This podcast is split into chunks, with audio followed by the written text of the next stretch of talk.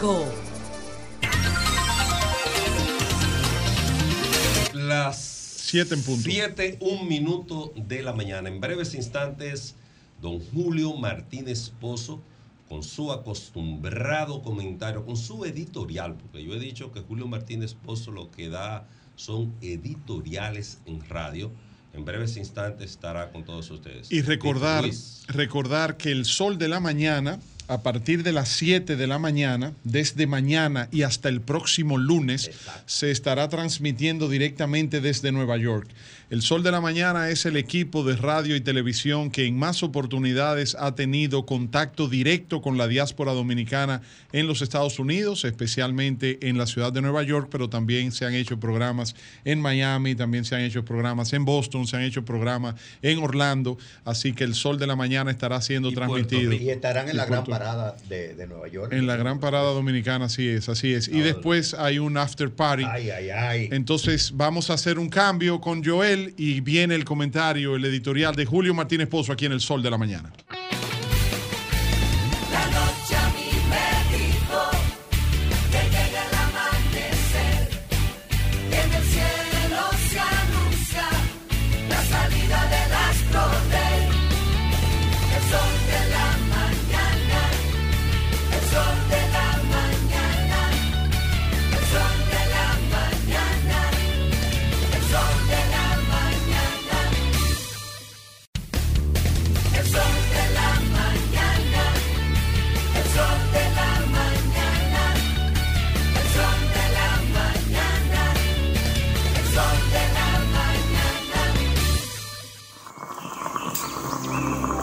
Mañana trae con ella el sabor de los mejores deseos, que se van multiplicando y nos salen hasta en la taza.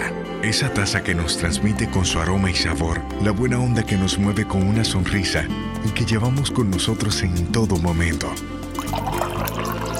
A cada taza de café Santo Domingo siempre le sale ese sabor a lo mejor de lo nuestro. Cuéntanos, ¿qué dice tu café? Café Santo Domingo, lo mejor de lo nuestro. 106.5.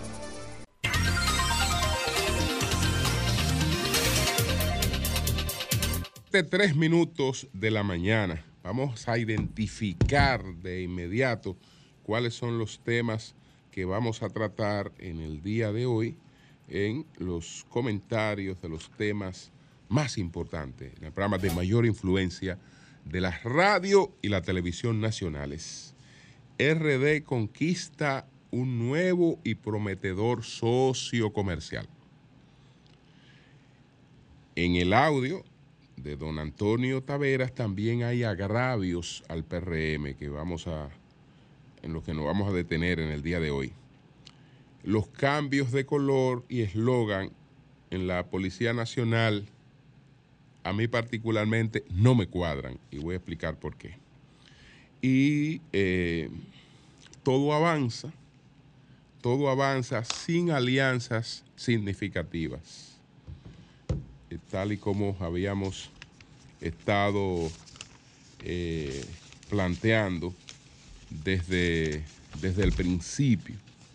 Eh, y así, así se están presentando, así se están presentando las cosas, porque que hay, hay circunstancias eh, que realmente frenan, frenan el desarrollo de esas, de esas alianzas, incluyendo las recomendaciones del influyente o del influencer, como se dice ahora, del influencer de mayor influencia de todos los tiempos, que es Maquiavelo.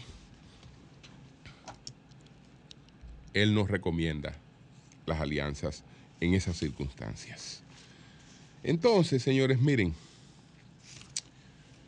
empecemos por la sociedad, que cuando hablo de que la República Dominicana ha conquistado un nuevo socio comercial importante, de amplias expectativas para, para este país. Me refiero a la República Colaborativa de Guyana.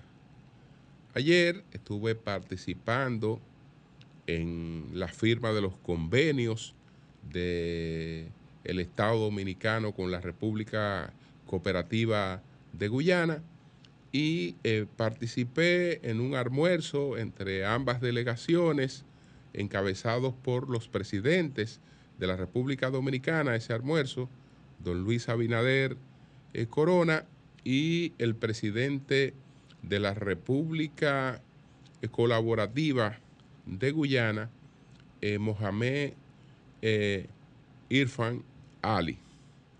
Y ambos, ambos después se abrieron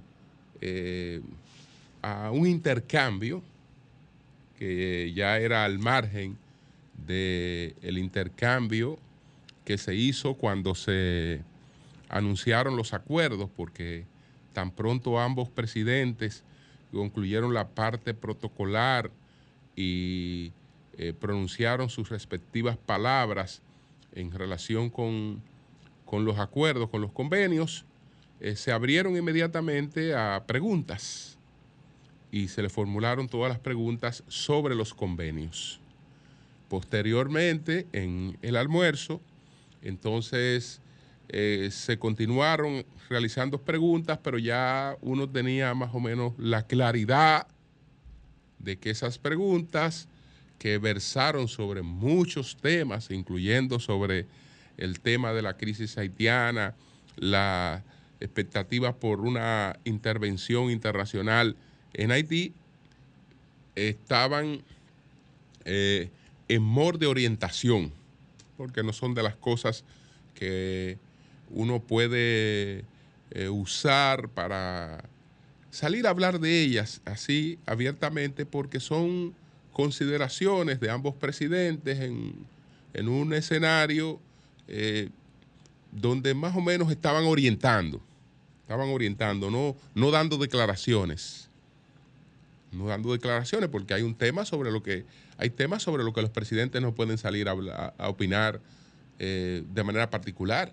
Si se está articulando una, una, una acción internacional en Haití, yo creo que eso no deben tratarlo de manera particular los, los presidentes, sino que eh, eh, tratar de que las cosas funcionen y que siempre sea una acción que, que sea una acción colectiva. Y se, trata, se está tratando de que la suma realmente las, las Naciones Unidas. Pero el fondo de lo que queremos tratar en estos momentos es la importancia de los acuerdos que se suscribieron en el día de ayer. La República Dominicana tiene socios comerciales muy importantes. Estados Unidos, China, Haití, Unión Europea. Todos son socios que han pasado a ser muy importantes para, para nuestro país. Pero este socio, este socio con el que hemos encontrado estos caminos de entendimiento, y esto desde luego eh, hay que eh, sumárselo, hay que sumárselo a la labor del presidente Luis Abinader, que ha trabajado, ha trabajado este tema, ha identificado esas oportunidades y en un diálogo franco, en la relación que ha desarrollado con el, el presidente y con las autoridades de la República Colaborativa de, eh, pues, de Guyana, eh, en diálogos francos, pues ha identificado y han logrado identificar cosas en que, en que ambas partes pueden complementarse en un, en un ganar-ganar. De manera concreta, hablemos de, de las cosas que se anunciaron ayer. Hay un convenio que nos permitiría, pues, establecer una refinería de petróleo en Guyana, donde el Estado Dominicano sea el dueño del 51% de las acciones. Es decir, nosotros tendríamos una especie de refinería dominicana, guyanesa, de petróleo en Guyana. En Guyana. Eh, tenemos esa, esa oportunidad. Tendríamos la oportunidad de una empresa petroquímica, una empresa petroquímica también en Guyana, con el mismo esquema de que la participación más amplia tiene que ser eh, estatal. Estatal porque se trata de inversiones estratégicas. Entonces, la petroquímica está dirigida sobre todo al, al aprovechamiento de la urea, que en el tema de los fertilizantes, tanto en la República Dominicana como en toda la región, eh, pues tiene, tiene un, un- un gran mercado. Tiene un gran mercado y eh, hemos estado siendo afectados en ese sentido por el conflicto de la guerra en, en Ucrania. Entonces ya hemos hablado de dos empresas. Una empresa petroquímica, una refinería de, de petróleo. La otra, el otro anuncio concreto tiene que ver con que la República Dominicana también participe de una empresa agrícola. Esa empresa agrícola, Guyana pone los terrenos, la República Dominicana, la tecnología, la inversión que fuere necesaria, y entonces vamos a producir en gran cantidad para toda la región, para toda la región, maíz y soya.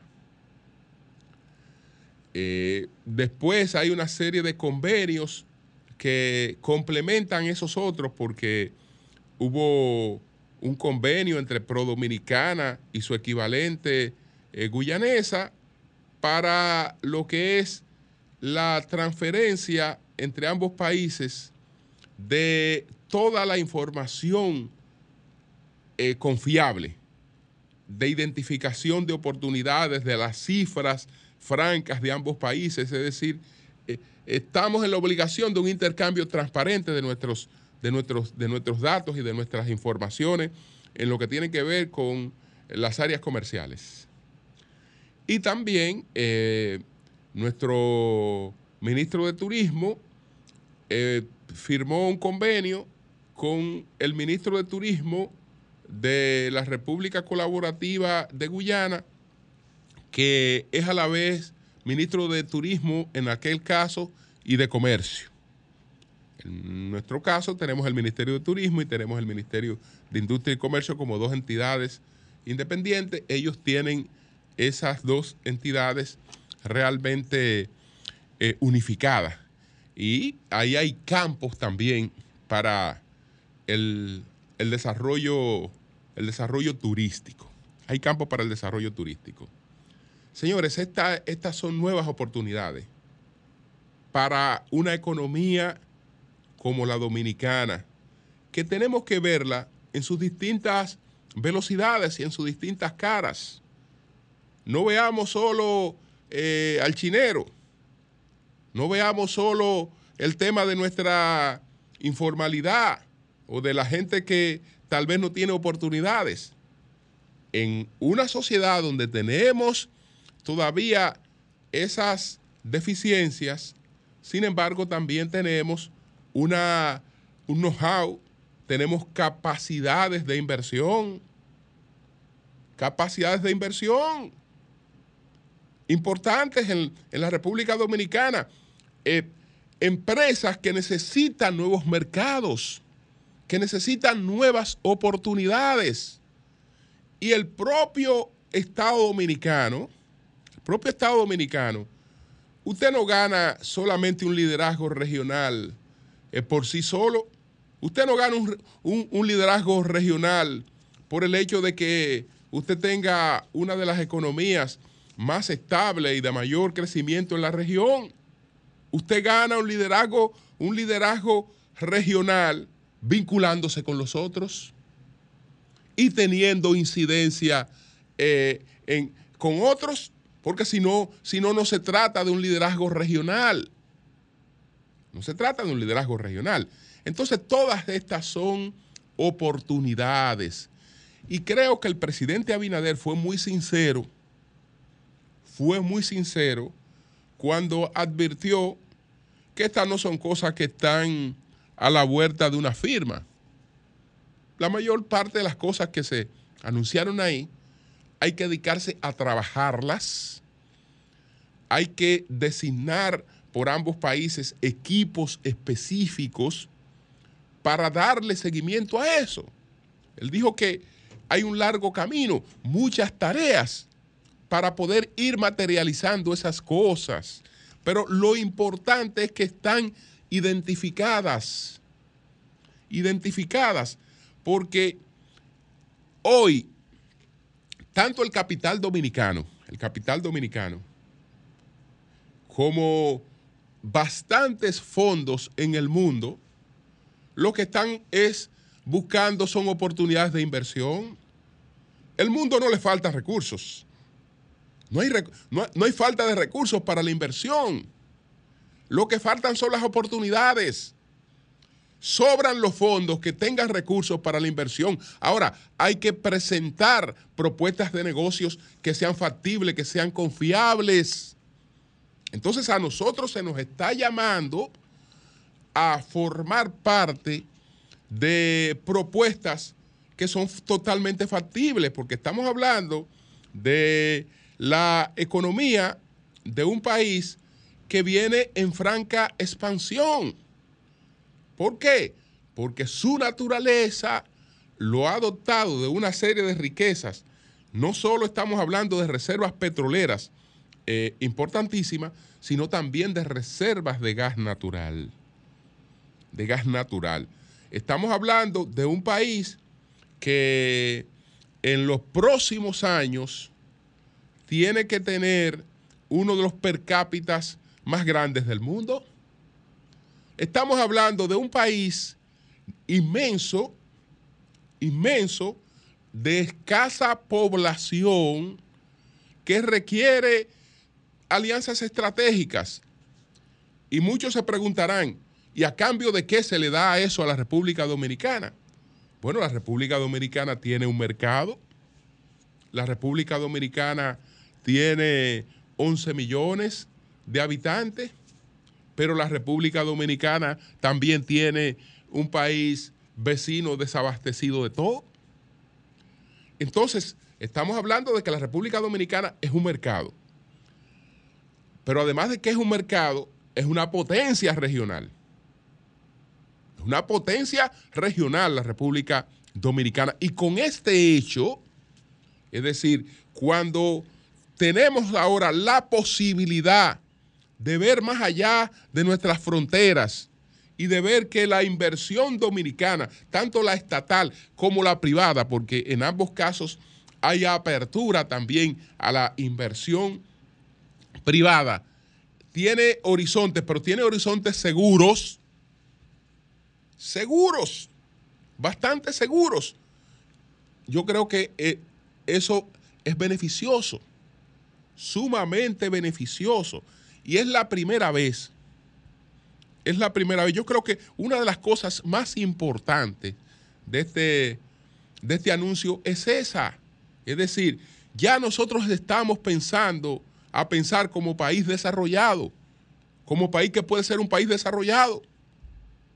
El país desarrollado es un país que, que tiene eh, intereses más allá de sus fronteras y países que no eran, que no eran eh, desarrollados se hicieron desarrollados cuando tuvieron intereses ultrafronterizos. ¿O quién ha dicho que España era, era un país desarrollado era una potencia? No lo era. No lo era. Yo no estoy pretendiendo decir que nosotros nos vamos a convertir en una potencia de ultramar ni nada por el estilo. No, en una economía que tiene la fortaleza para ir más allá de sus fronteras e ir con seguridad más allá de sus fronteras. Eso nada más es positivo. Eso nada más es positivo. Escuché lo que planteaba Bauta sobre la necesidad de que esas cosas fueran al, al Congreso. Yo le pregunté a ambos presidentes, esa fue mi pregunta precisamente, sobre la institucionalidad constitucional y legal de estos acuerdos. Como todo esto está todavía dentro del marco de convenios, porque nosotros lo que hemos hecho es que hemos convenido. Entonces a eso hay que darle forma. A eso hay que darle forma. Entonces, después, con las cosas que vayan a aterrizar de eso, ya eh, eso es otra cosa. Pero mientras tanto, yo no veo ninguna objeción. Ah, que, que por qué vamos a salir a, a- a sembrar fuera existiendo tierra en la República Dominicana. ¿Y por qué eh, hay muchísimos capitales dominicanos que están fuera?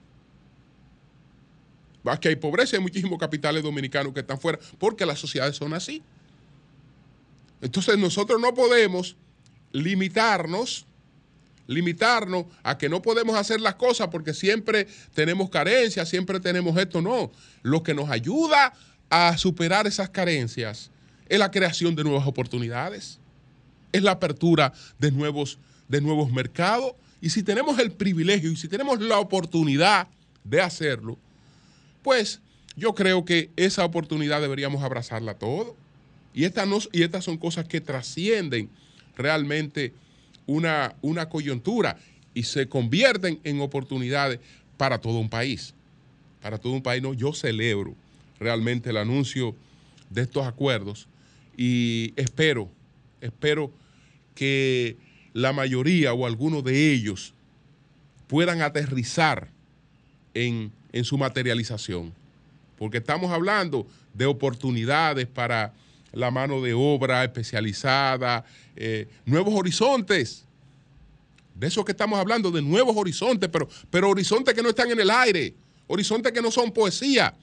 Actualmente, la República Colaborativa de Guyana está eh, produciendo unos, 70 unos 70 mil barriles diarios de petróleo, por ejemplo pero ellos vienen de producir apenas 40 mil, ahora están produciendo 70 mil. El presidente Mohamed Irfan Ali informó en el día de ayer que la meta con la que están trabajando es para que en el 2027 ellos van a extraer 1.2 millones de petróleo diario, barriles diarios. Y eh, están las metas con el gas natural. Estamos hablando de una, de una economía que va a requerir absolutamente de todo.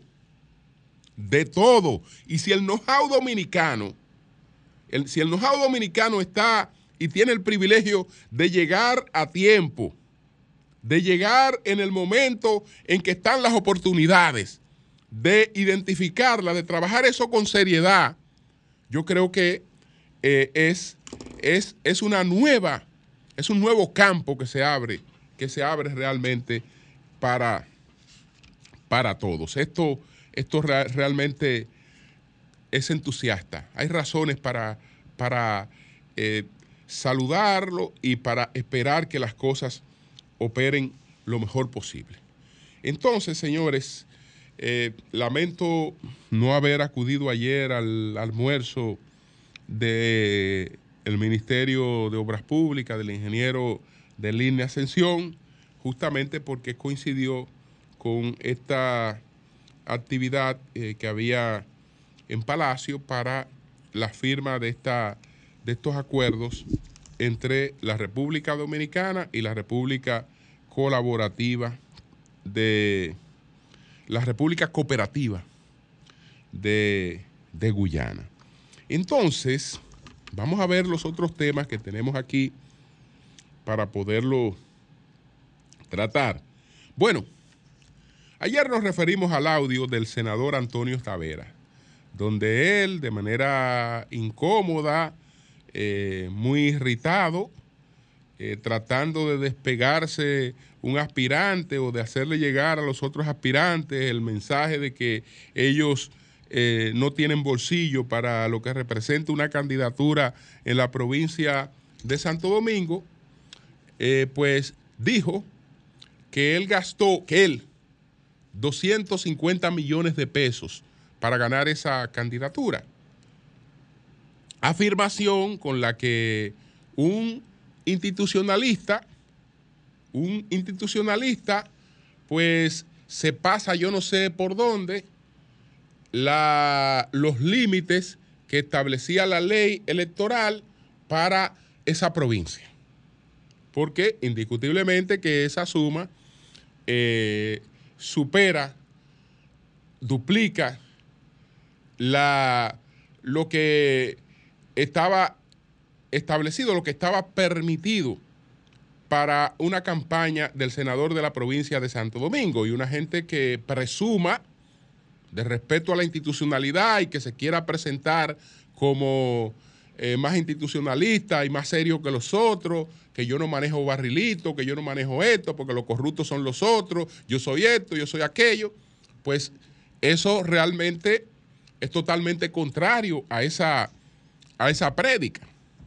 Y eso es lo que le da la mayor trascendencia a eso, además del contraste, del contraste con personas que incluso están judicializadas por supuestos apor- por, por aportes de campaña.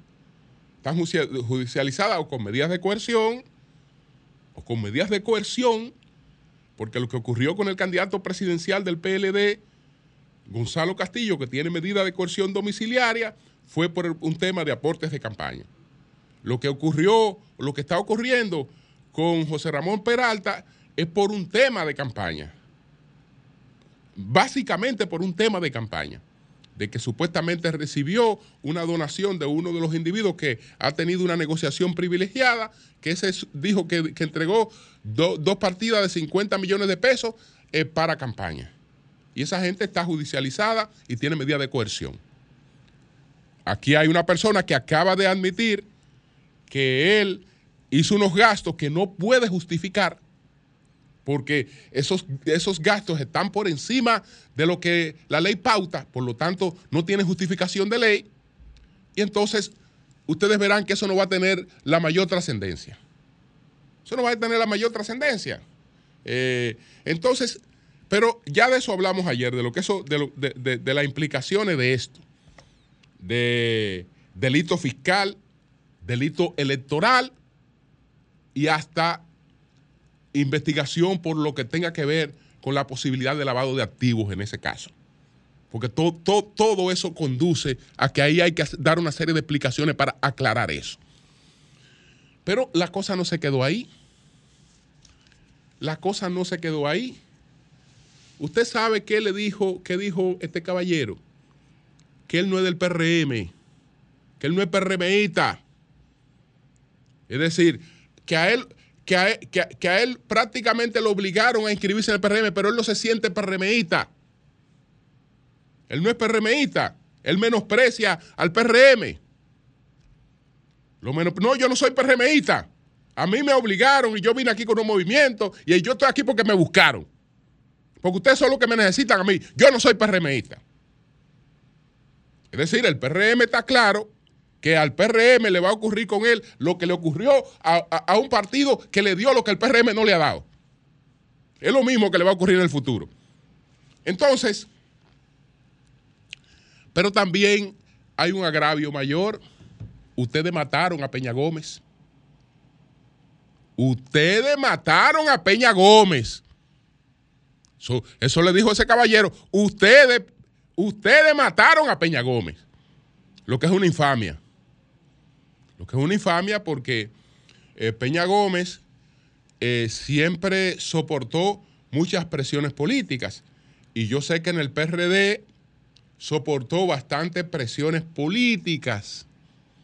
Pero eh, los temas de salud no se dan necesariamente por eso, porque si comparamos las presiones políticas que Peña Gómez enfrentó con la trayectoria de Peña Gómez, eh, la- la- la- la- las presiones en el PRD para un hombre que enfrentó una guerra, que enfrentó una guerra civil y que eh, tuvo que trascender desde unas condiciones de un nacimiento muy limitado, hasta de cuestionamiento eh, a su nacionalidad, que tuvo que imponerse por encima de una serie de cosas. Todo eso es paje coco. Todo eso es paje coco. Un hombre que tuvo que vivir en la clandestinidad, tuvo que. Su vida fue, fue, fue. Su vida estuvo siempre sometida a presiones y las que vivió en su partido no se comparan con las que históricamente él, él enfrentó. Eh, eh, sí, la, la gente a veces se, se descuida, una serie de cosas, pero, pero también los percances llegan. Los percances llegan y llegan los percances de salud y a él le tocó un percance de salud. Ah, no, pero este caballero dice que ustedes mataron a Peña Gómez. A mí no me van a matar porque ustedes mataron a Peña Gómez. Si es un agravio es un agravio que le hace a su partido. Diciendo primero, yo no soy PRMista y segundo, ustedes mataron a Peña Gómez. Lo acusa de la muerte de Peña Gómez. Eh, eh, lo, que es, lo, que es una infamia. Es un acto de- de- de- de ingratitud eh, y, y una situación realmente que no, no debe ocurrir. Y lo de la infidencia, lo de que si esto es una traición porque se trata de una grabación, el problemita está en que lo que él expresó ahí son cosas de interés público y en que los delitos que él está, que está confesando ahí son de interés público. Entonces, el que se entera de que se está cometiendo un crimen, un delito, y no lo revela, se hace cómplice. Y él ahí, y- y- él ahí se hizo confeso de varios delitos. Hizo confeso de varios delitos más los agravios a lo que he citado. Por lo tanto, el interés público, porque no se trata de que una infidencia de cuestiones de su vida privada, de cuestiones de su vida íntima, no, no, no. Es lo que dijo, yo he violado la ley. Yo soy de doble moral. Yo, yo aparento que, te- que, que tengo una vida y que tengo unas posiciones, pero a la hora de la hora yo soy más tigre que cualquiera, pero yo busco cuarto donde sea. Y mira que lo busqué, busqué 250 millones de pesos para ganar esta mierda. Eso, eso es lo que dijo ahí. Entonces, eso es de interés público. Eso es totalmente de interés público. Entonces, ahí no hay, ahí no hay ningún problema legal con, con la, con la difusión de eso, porque ahí está el interés público y están los delitos confesados por ese caballero. Entonces, bueno, la, me voy a quedar con lo de la policía. Me voy a quedar con lo de la policía. La policía eh, anunció ayer que cambia su eslogan de ley en orden eh, de la por, por cambia ley y orden.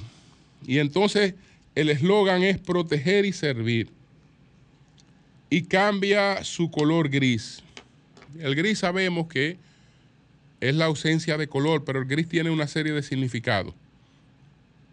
Y el eslogan también traduce unos, unos significados. Entonces, bueno, el el- el eslogan de la policía es ley y orden. Es ley y orden. Yo creo, yo, yo, yo creo que no hay ninguna razón para cambiar ese eslogan.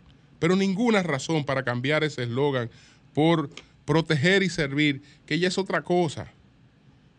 Y es otra cosa que le quedaría muy bien a Politur, le quedaría muy bien a una eh, policía, eh, digamos, municipal, etcétera, pero no, no, no, no. Es ley y orden.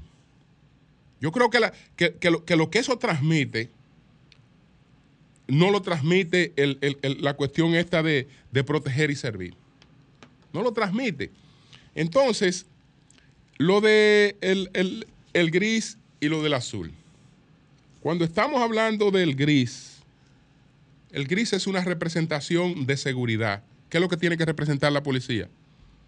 El gris está, está hablando de, de seguridad, de modestia, de confianza, de inteligencia. Todo eso es lo que traduce el gris. Cuando estamos hablando del azul, estamos hablando de paz y estamos hablando de tranquilidad.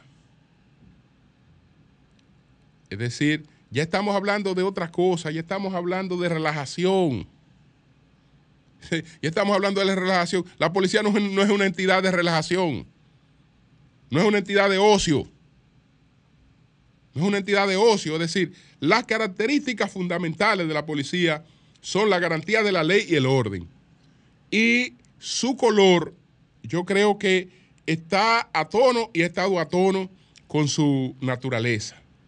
Pero ahora hay una fiebre en todas partes de que las cosas hay que variarlas porque hay que variarlas. Hay que variarla porque son viejas. Hay que variarla porque tiene 87 años. Hay que variarla porque tiene 100. Hay que variarla porque tiene 200. Hay que variarla porque tiene 300. Aquí yo escuché en estos días la locura de que va un proyecto que le vamos a poner a San Cristóbal, la, la provincia Constitución. Constitución es un genérico que lo tienen 194 países, pues todo el mundo tiene constitución, tiene un significado, eh, pero ¿cómo usted va a quitarle el nombre histórico a una provincia donde nació la constitución de que para ponerle constitución? Porque sencillamente se nos antoja que, que- que no tenemos oficio y que hay que hacer eso. Y que, hay que, y que hay que hacer eso. No, pues estamos locos. Yo creo que no podemos perder, no podemos perder la ventaja del peso de la tradición. Y no podemos dejar de tomar en cuenta que el mundo que está surgiendo es un mundo que una de sus características es la de un homenaje a la tradición. La civilización que se está encaminando a dominar el mundo es una civilización de 5.000 años. La, la civilización más antigua del mundo que está activa se encamina hacia el dominio del mundo. Y esa civilización es tradicionalista. La- las civilizaciones emergentes que van a tener el dominio del mundo y que, se, y que van a competir por el dominio del mundo, porque después de la, de la civilización china, que es totalmente tradicionalista, tenemos la civilización eh, eh, hindúa, tenemos a la India, una civilización tradicionalista que, que- que levanta su influencia en el mundo. Tenemos la, la civilización africana, porque la clase media, la próxima clase media del mundo, estará en tres países. Estará en China, estará en la India y estará en África. Esta ropa que yo me pongo, esta gorrita que yo me pongo, yo me la pongo hoy porque estoy influ- influenciado por la civilización americana. Americana, es yo estoy reproduciendo el, el modelo de vida americano. ¿Por qué? Porque la clase media americana fue la que imponía el modelo en el mundo y ese modelo se apartaba mucho de la tradición. Pero ese no es el dominio del mundo que viene.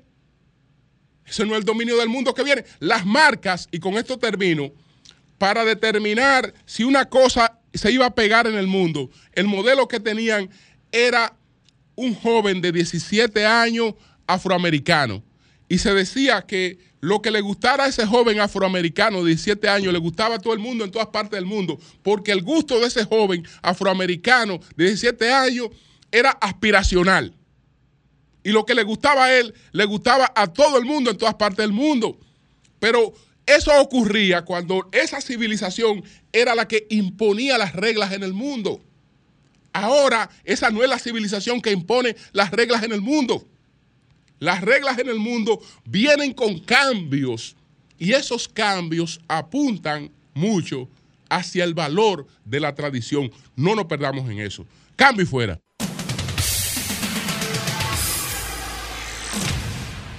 Las 7:44 minutos. Tenemos en la línea telefónica a Manegonte. Manegonte, ¿qué piensas de este acuerdo que permitiría a la República Dominicana pues ser parte de una empresa dedicada a la siembra de maíz y soya en terrenos que cedería Guyana? Sí, muy buenos días, muy buenos días, amigos oyentes. Bueno, personalmente considero que es una idea brillante de expansión de frontera agrícola de la República Dominicana, pero en el exterior. Pero en el exterior. Eh, es eh, actualmente en el mundo diferentes países y empresas se dedican a eso. O sea, China, por ejemplo, eh, tiene producción tanto en Brasil como en países de África, ejemplo en Kenia y, en Etiopía. Eh, las multinacionales, porque aquí solamente se habla de países, no, no, hay que hablar de empresas, empresas. Por ejemplo, las empresas gran- eh, graneleras fundamentales, que son la ABCD, que son eh, ADM, H. Daniel Midland, eh, Bunge, Cargill y, y- y Dreyfus, producen tanto en Estados Unidos como en Brasil y Argentina. Entonces, e- eso es lo primero. O sea, no es nada extraño que se pueda invertir o se pueda hacer una empresa, ¿ya? Eh, no sé cuál va a ser el tipo de capital. eh, creo que se- tú dijiste ahora mismo que le abre oportunidades a que empresas dominicanas inviertan en Guyana siempre y cuando exista la seguridad jurídica de, parte de Guyana eh, para la siembra de maíz, maíz que es necesario en la República Dominicana. Mira, por ejemplo, la, la, la demanda actual de maíz promedio en los últimos ocho años es de 1.358 toneladas, eh, millones de toneladas métricas. O sea, me estoy refiriendo a casi 30 millones de quintales. Ya, 30 millones de quintales. ¿Tú sabes qué representa eso? ¿Qué representa eso en tierra en la República Dominicana? Un mínimo de 3.7 millones de hectáreas, de tareas a, a 10 millones de tareas. Si tú tomas la productividad, ya la productividad promedio de 3, o sea, la productividad promedio nuestra en la República Dominicana es de 3 quintales por tarea. Que eso significa 2.16 toneladas métricas, muy por debajo de la productividad promedio mundial, que es de 6 toneladas métricas. Eso, eso es un aspecto fundamental, tierra. ¿ya? Tierra que puede estar disponible para una producción exclusiva de la República Dominicana, porque imagino que serán empresas dominicanas como si fuera un productor de, de- del Bajo Yuna o como si fuera un productor de Mao o de- o de Barahona que fue a sembrar específico o, un, o un- una empresa productora de pollo de la República Dominicana que fue a sembrar específicamente para garantizar su materia prima. Y entonces esa, esa producción no va a estar a expensas de los vaivenes que tiene el mercado a nivel mundial de la bolsa, que es variable. Un día puede estar a, a 20 dólares, como otro día puede estar a 150 dólares. Entonces, yo creo que en ese aspecto debemos de abrir la mente, debemos de abrir la mente. Eh, es eh, hay que ver eh, los, los factores, los diferentes factores. Pero yo te voy a decir, te digo- te digo tranquilamente, en República Dominicana, para satisfacer la demanda del maíz que tenemos, no tenemos tierra. No tenemos tierra. Y yo prefiero personalmente que esa tierra la dediquemos a otro tipo de cultivo, porque no es para alimentar pollo, es para alimentar cerdo. Entonces, personalmente me gustó, me gustó esa idea, excelente. Y también ahí, ahí, ahí se une con lo de la urea, ¿ya? Si nosotros estamos en un joint venture eh, en explotación de gas natural, se puede explorar la oportunidad de, fabri- de, de la fabricación de urea, ¿ya? Que es factible y es una necesidad también que existe. Así que yo creo que lo que debemos de, en vez de cerrarnos, eh, es abrir la mente, ver oportunidades, ver oportunidades. Por ejemplo, mira, Julio. Sí. Julio, eh, Adelante. España, por ejemplo, invirtió en Ucrania, en, en girasol.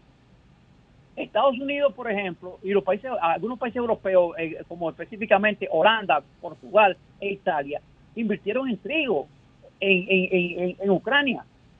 Entonces, porque esa es la pregunta que viene, ¿y por qué es que eh, eh, esa producción que se exportó de Ucrania fue a esos países? Porque ellos tienen inversiones ahí y ese es un, cultivo, un producto que ellos siembran para garantizar su, seguridad alimentaria. Así que yo creo que personalmente le- les recomiendo a los técnicos que en vez de ponernos a adelantar juicio a discutir, abramos la mente, ¿ya? ¿Por qué? Porque yo te voy a decir una cosa. Personalmente, yo sembrar maíz en áreas de riego de República Dominicana, óyeme, yo prefiero eh, sembrar otra cosa sembrar otra cosa. O sea, ahí en Guyana hay una ventaja fundamental, es que tienen agua. Eh, en Guyana caen unos, unos 2.000 a 2.400 milímetros, depende, depende de la zona, Eh, hay una zona muy rica eh, que es una sabana, la, la de Rupunumi, que está entre la frontera con Venezuela y Brasil, ¿ya? Que es factible, que es factible. Y señores, hay que hablar, hay que hablar claro. Señores, son 215 mil kilómetros cuadrados que tiene Guyana y menos de un millón de habitantes, ¿ya? Eh, si, si ellos abren esa- ese, ese tipo de oportunidades para nosotros, aprovechémosla. Porque yo te voy a decir una cosa, yo me imagino que también ellos le, le habrán hecho esa oferta a otros países, a otros países, ya, que tienen necesidad de tierra para producir ese tipo de commodities, porque el maíz y la soya son commodities, son materias primas que se utilizan en la industria fundamentalmente, pero están sometidas a los vaivenes del mercado, de la bolsa. Si son productores dominicanos o empresas dominicanas que están sembrando ahí, no va a estar sometido a esos vaivenes de la bolsa. Bueno, pues muchas gracias, Manegonte. Muchas gracias. Buenos días, adelante. Buenos días. Buen día, el sol de la mañana. Sí, para servirle. Le habla Ana Ferreiras desde el Ceibo. Adelante, Ana. Para agradecerle al señor presidente porque desde que inició su gestión, aquí la educación ha superado el nivel en el que lo teníamos. ¿A quién tú apoyas? ¿A quién tú apoyas ya para senador en el Seibo? Todavía estoy un poquito neutra en cuanto a eso. ¿Y quiénes son los aspirantes?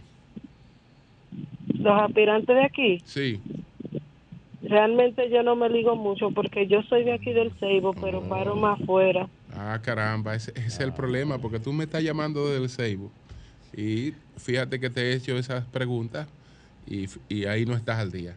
El call center no le dio esa Ahí, información. ahí, no- ahí no, ahí no El estás call al día. center no le dio esa Y tú me información. estás llamando desde el Seibo. Julio, muy duro usted, muy duro, muy no, duro. porque... Así que ya ahí- pero es verdad. Sí, en el Seibo hay, hay, una- hay un pleito ahí entre dos PRMistas. Y que todo el mundo lo sabe. Mira, yo soy de sabe. aquí y Zorrilla y Zorrilla, Zorrilla sí, está en- es el en- senador y aspirante nuevamente. sí, y hay sí. otros Roberto. Eh, que le Sí, no, Roberto Rodríguez. está durísimo Sí, sí. Roberto Bueno. Rodríguez. Pero durísimo. Bueno. Sí, sí. Y nosotros somos de aquí. Y somos de aquí. Sí, sí, sí. Ve al Seibo, por favor. Ve al Seibo. O- O que te den la o que información. te dé la información del Seibo. Buenos días. pero- buenos días, adelante. ¿Cómo se encuentra, don Julio? Bien, Don Julio, bien, bien. Una cosa. Eh, yo estoy de acuerdo que ese señor, el, el- el que, el que le hicieron la grabación, tiene que justificar todo lo que hizo. Y también estoy de acuerdo con el que el que, el que lo grabó lo, lo, lo hiciera público. Pero tengo una pregunta para la conciencia suya y la conciencia de varios compañeros suyos. ¿De cuántas cosas ustedes son cómplices que ustedes no han puesto la luz? Que tengan un excelente día. Gracias a ti, gracias a ti. Si conoces de alguna, ayúdanos a identificarla. Así es. Porque yo no tengo complicidad con nadie que se haya robado un peso. Eh, Todo el que robó que pague. que pague su cosa. Así Buenos es. días, adelante. Buen día, don Julio. Sí, adelante. Don Julio, para darle las gracias a usted eh, de mi parte por su comentario atinado, como siempre, por decir la verdad. Le felicito, don Julio, por decir que José Ramón Peralta está preso por nada. Julio, decirte también, don Julio, que hemos estado un mano a mano por cada barrio con el diputado que también te quiero dar las gracias por invitarlo a Jorge Amado Méndez.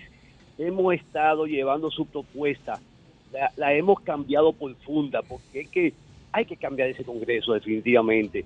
Esa propuesta de José Amado, su capacidad intelectual, profesional, un joven que viene de abajo, don Julio, porque lo ven blanquito y cree que, que, que es un pop, y no, viene de abajo, de una familia, de un padre que lo crió solo, que su madre murió cuando él tenía cinco años, Jorge Amado, un muchacho brillante que tuvo que trabajar, bajarse a trabajar para pagar su universidad, ayudar a su papá, ese es Jorge Amado, Jorge Amado va al Congreso a legislar como se tiene que hacer. Un saludo para Jorge Amado. Buenos días, adelante. Buenos días, señor Martínez. Adelante.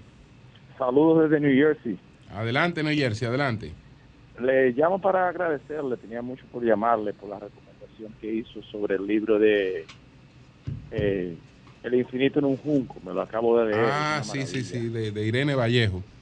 De Irene Vallejo, ya voy a comenzar a leer, todo el mundo miente, Davidovich. Me, me gustaría que usted hiciera muchas recomendaciones, yo soy un amante de la lectura.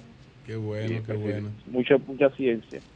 y le recomiendo que lea un poco de, de filosofía. Eh, Sí, aquí, aquí a propósito, eh, Pedro Jiménez me está enseñando un ejemplar. Yo me llevo ese libro para Te no lo lle- llorar. no me diga. Sí, sí, Oye, sí. qué coincidencia. Yo me lo llevo para, para aprovechar el viaje. Sí, sí, sí, porque el- el- el- este es el libro de, de don Pedro Baños. Pedro Baños. El, el dominio mental. Dominio mental. El dominio mental. Eh, él eh, también. Diablo, oye, yo eh, coincido con los libros del maestro. Nayib. Tiene, sí, sí, sí. Tiene que hacer lo mismo, Nayib. Está- está avanzando, está avanzando, tiene- sí. Este me lo tiene- regaló mi hija. Sí, no, no, no. Me dicen, que, joya. me dicen que es una joya. Eso yo me no lo he leído. yo lo voy a leer ahora. Yo comienzo a leerlo ahora en el avión. Eh, Sí, exactamente. Si Virgilio me deja Sí, tranquilo. sí. Te vamos a poner lejos de Virgilio, no te preocupes. Bueno, pues muchas gracias, muchas gracias. Muchas gracias. Buenos días, adelante. Buenos días. Buenos días. Sí, adelante. Sí, yo estoy llamando desde Higüey, Sí, pero estoy en Cleveland, Ohio. adelante. Mire, como en ese programa es el único programa que se soluciona todo lo que lo que pasa en el país, nada más se llama ese programa y se soluciona.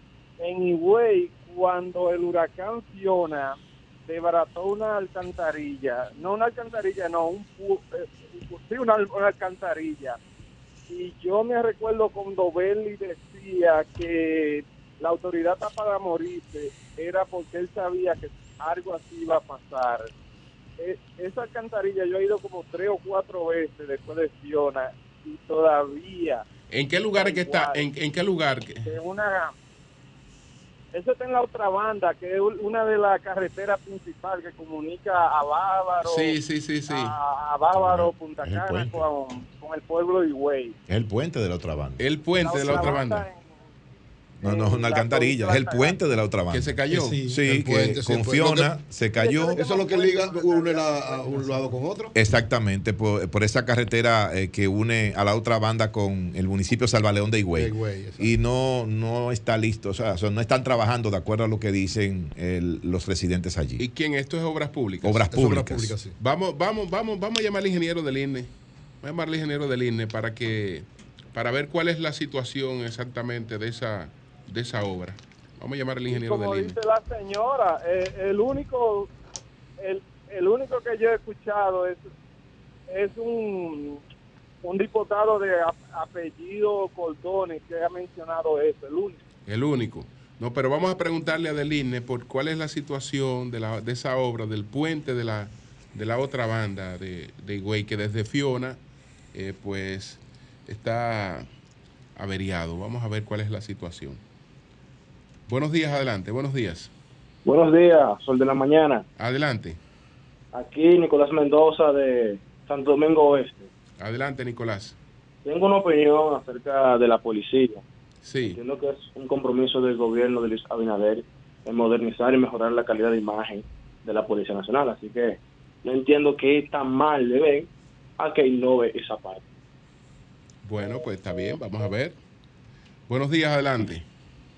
Sí, buenos días. Sí, Mire, dos cositas breves, brevísimas. Eh, eh, eh, ayer le hicieron una pregunta a un muchacho en el 42 de Capotillo de que si él le interesaba en un, en un programa de esos digitales, que si él le interesaba continuar con su educación. Y él dijo que no, que él no estaba en estudio, que él lo que estaba en su, como ellos dicen, diligencia, ellos no dicen diligencia. Entonces yo le digo a José Lalu que promover el dembow y promover la cultura urbana no maquea con preocuparse con la educación como hace él. Esa es una. Y otra cosa, en República Dominicana, yo no sé cuáles son los candidatos a, alcalde, pero si un individuo gana con un eslogan, una vaina que dice la, la, la vuelta, República Dominicana hay que cerrarla, sinceramente. Bueno, pues gracias, gracias a usted, gracias a usted. Él, él usa el eslogan, pero él no es un promotor de eso, ¿no? De, No, no. él lo usa para Lo que beneficiarse un poco de la popularidad del asunto, pero él no es un Lo, promotor de eso. lo que pasa es que asociar una, una candidatura con algo que ha llenado de dolor a tantas familias eh, aquí y en el mundo, como la vuelta, bueno, pero Es que, es que hay que tener cuidado cuando tú te quieres hacer el gracioso en medio de una campaña política. Si bien es cierto que hay un electorado que todos los que aspiramos queremos conquistar lo que es ese público de clase media hacia abajo, sobre todo más de abajo que de media que tú quieres conectar con lo que a ellos les interesa, con las frases, pero esas frases, lejos de ayudar, esos eslóganes, lo que hacen es contribuir a la cretinización de esa sociedad, como bien señala Julio aquí eh, en la emisora constantemente. Tú tienes que ir a esa clase media baja, o con la baja sobre todo, con educación, cómo cambiarle el modo de vida y cómo ayudarlo en el tema de la educación, pero no enraizando lo que ha sido parte del deterioro de ellos. No, y lo peligroso de Y lo peligroso del- Lo de eso. peligroso de eso es que. Tú estás motivando la- una estampida masiva de gente que se vaya del país. Además, en, en el sitio donde está, estamos hablando del principal centro de conciencia política, porque el Distrito Nacional, digamos, es el principal centro de conciencia política. Claro. A la mayor parte de la población le choca eso. Sí, le choca. No le hace bien, aunque bueno, en los jóvenes, en la nueva generación y eso, pero se puede convertir en un arma de doble filo peligroso. Muy peligrosa. Puede caer en gracia al que tienen agenda de garitarse del país por la situación que tenemos. Puede caer en gracia. Pero entre lo que pensamos un poquito, que somos la media hacia, hacia cae arriba, eso no cae bien. Y Bueno, menos de un candidato que tiene mucho más que ofrecer está, que eso. Nos está llamando el diputado Juan Julio Campos. Ah, de Higüey. De Higüey, para, eh, tiene que ver con lo del puente de la otra banda. Lo tenemos ahí, Lea. Lo estamos, lo estamos localizando, lo estamos llamando. Pero vamos a hacer la pausa. Cambio y fuera.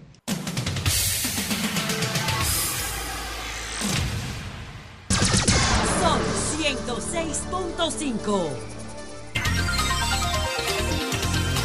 Bueno, señores, tenemos a Juan Julio Campos, el diputado del PLD en la provincia de Altagracia y candidato, aspirante a senador.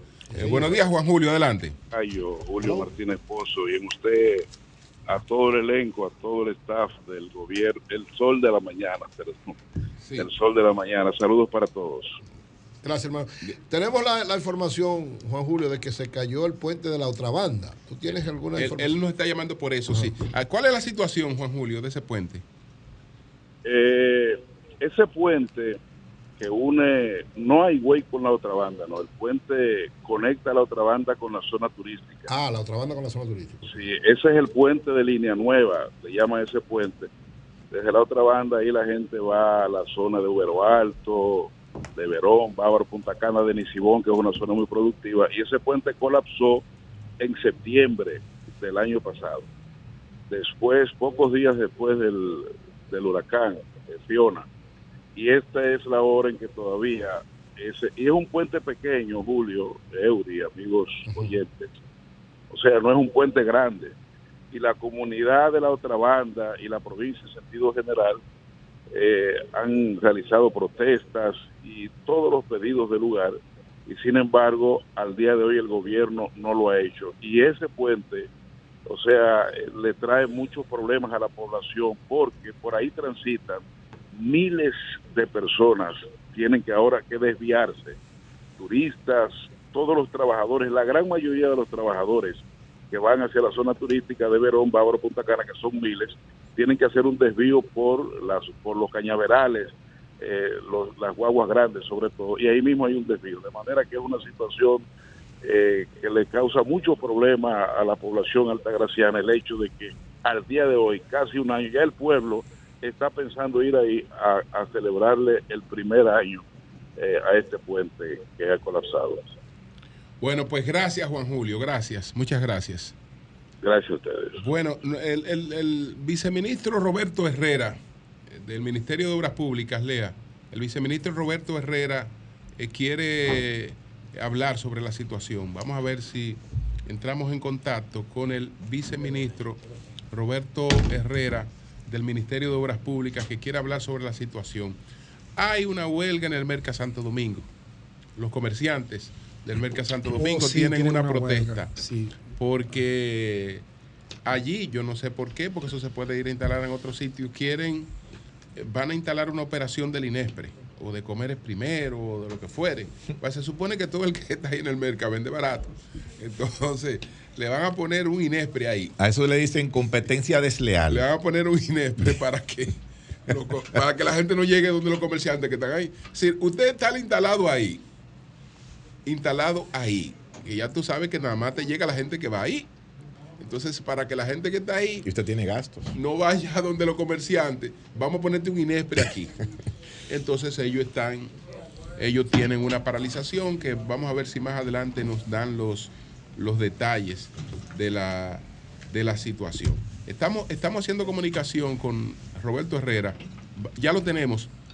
Ya lo, lo tenemos a Roberto Herrera. El viceministro. Ro- sí. Roberto, ¿cómo estás? Buenos días, buenos días, ¿cómo están todos? Saludos a todos. Bien, bien. ¿Cuál es la situación de este puente, Roberto? En Higüey, estamos hablando en la otra banda. Claro, claro, mira, paso a explicarte porque estaba escuchando el programa Sí. y escuché unos comentarios al respecto y creo que, que se amerita eh, dar unas explicaciones. Miren, cuando, cuando un puente se va a construir,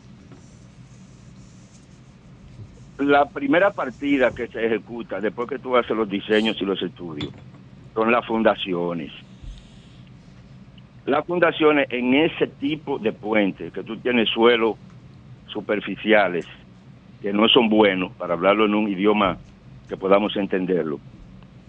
Entonces se colocan zapatas indirectas, lo que se llama pilotes. Sí.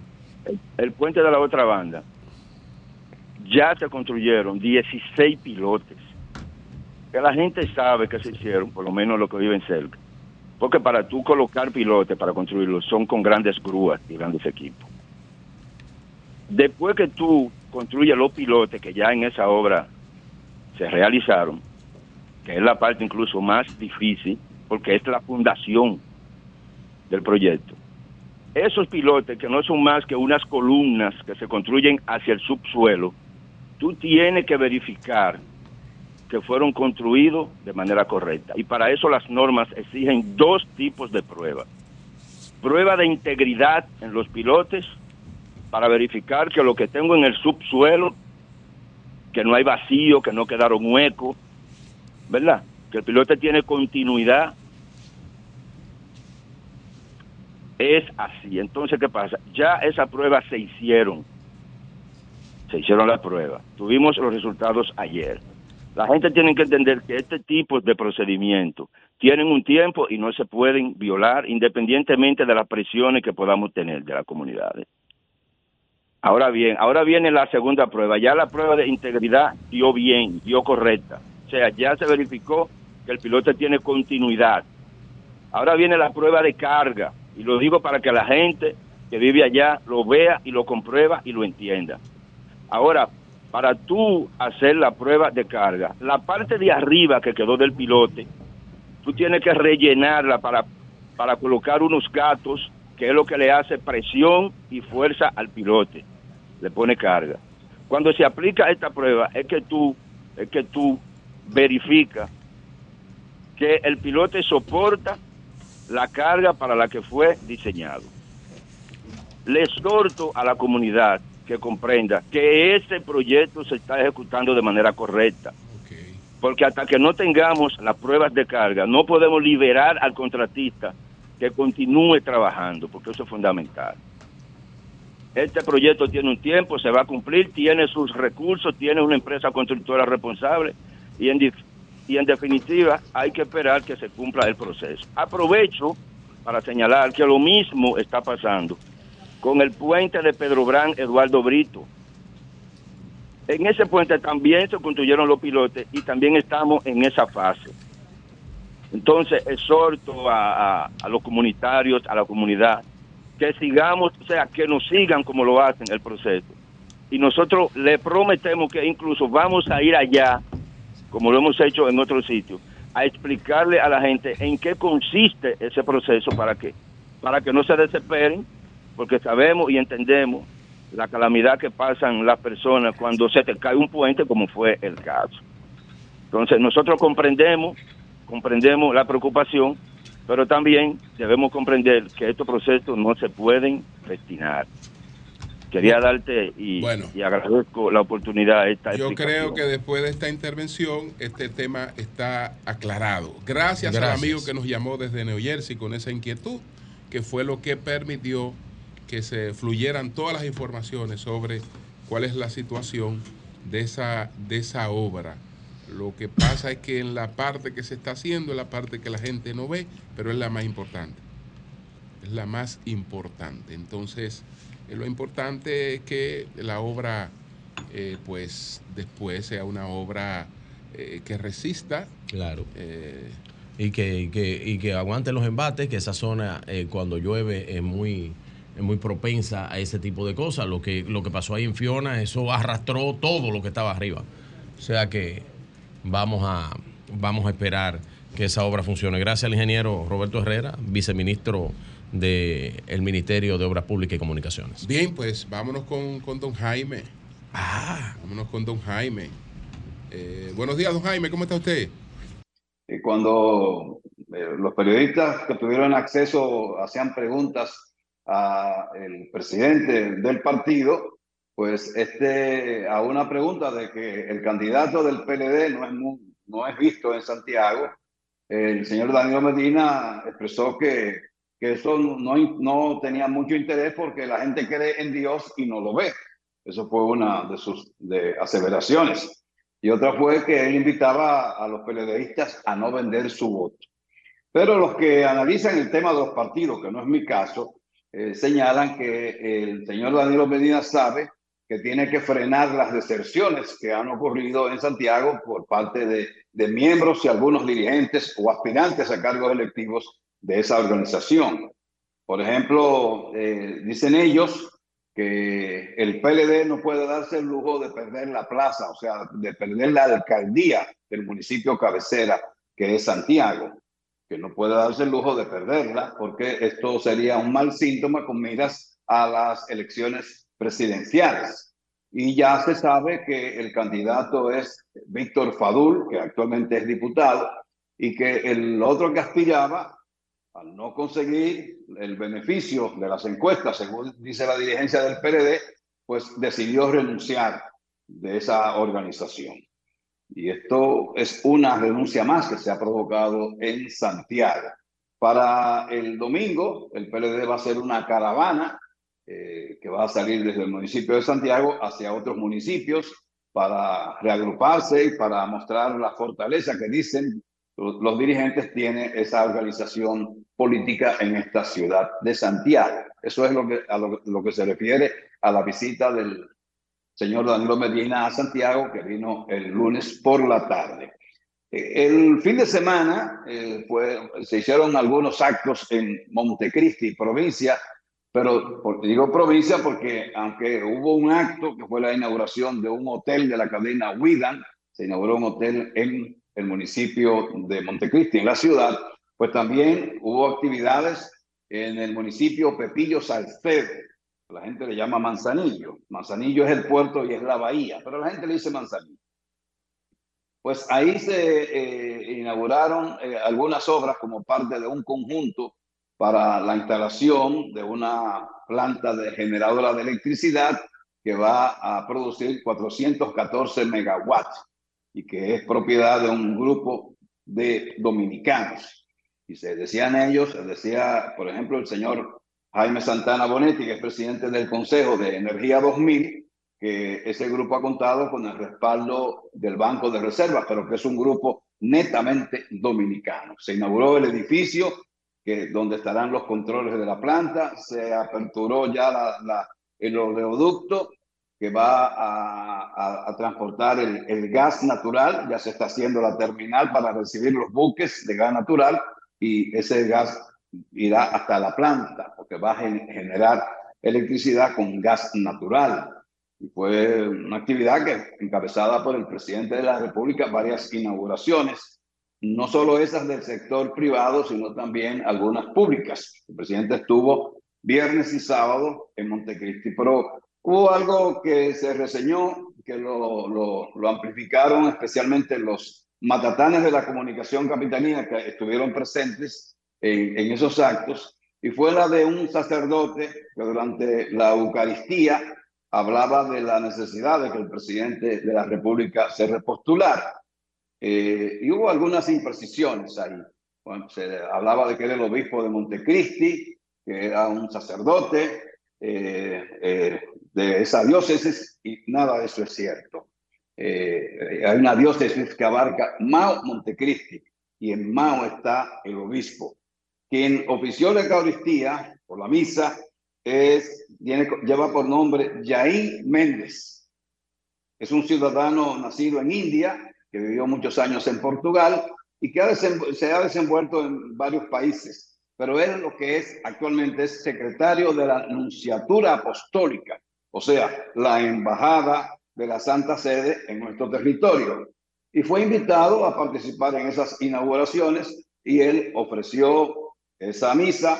Lo mismo hizo con la bendición del edificio que servirá de, de sede a, la parte operativa de la planta de electricidad Pepillo Salcedo. Y también eh, bendijo el acto con el cual se inauguró un hotel de la cadena Cuida, que es propiedad del grupo de Freeman Group. Es un grupo de dominicanos que está invirtiendo en hoteles y que ya ha aperturado dos hoteles en Montecristi, uno en Pepillo Salcedo, eh, con el nombre de Super 8, y otro con el nombre de la cadena Widan, El Morro, que se abrió el sábado pasado con la presencia del presidente de la República. Y hago esta, esta precisión porque es bueno, eh, la comunicación debe ser precisa.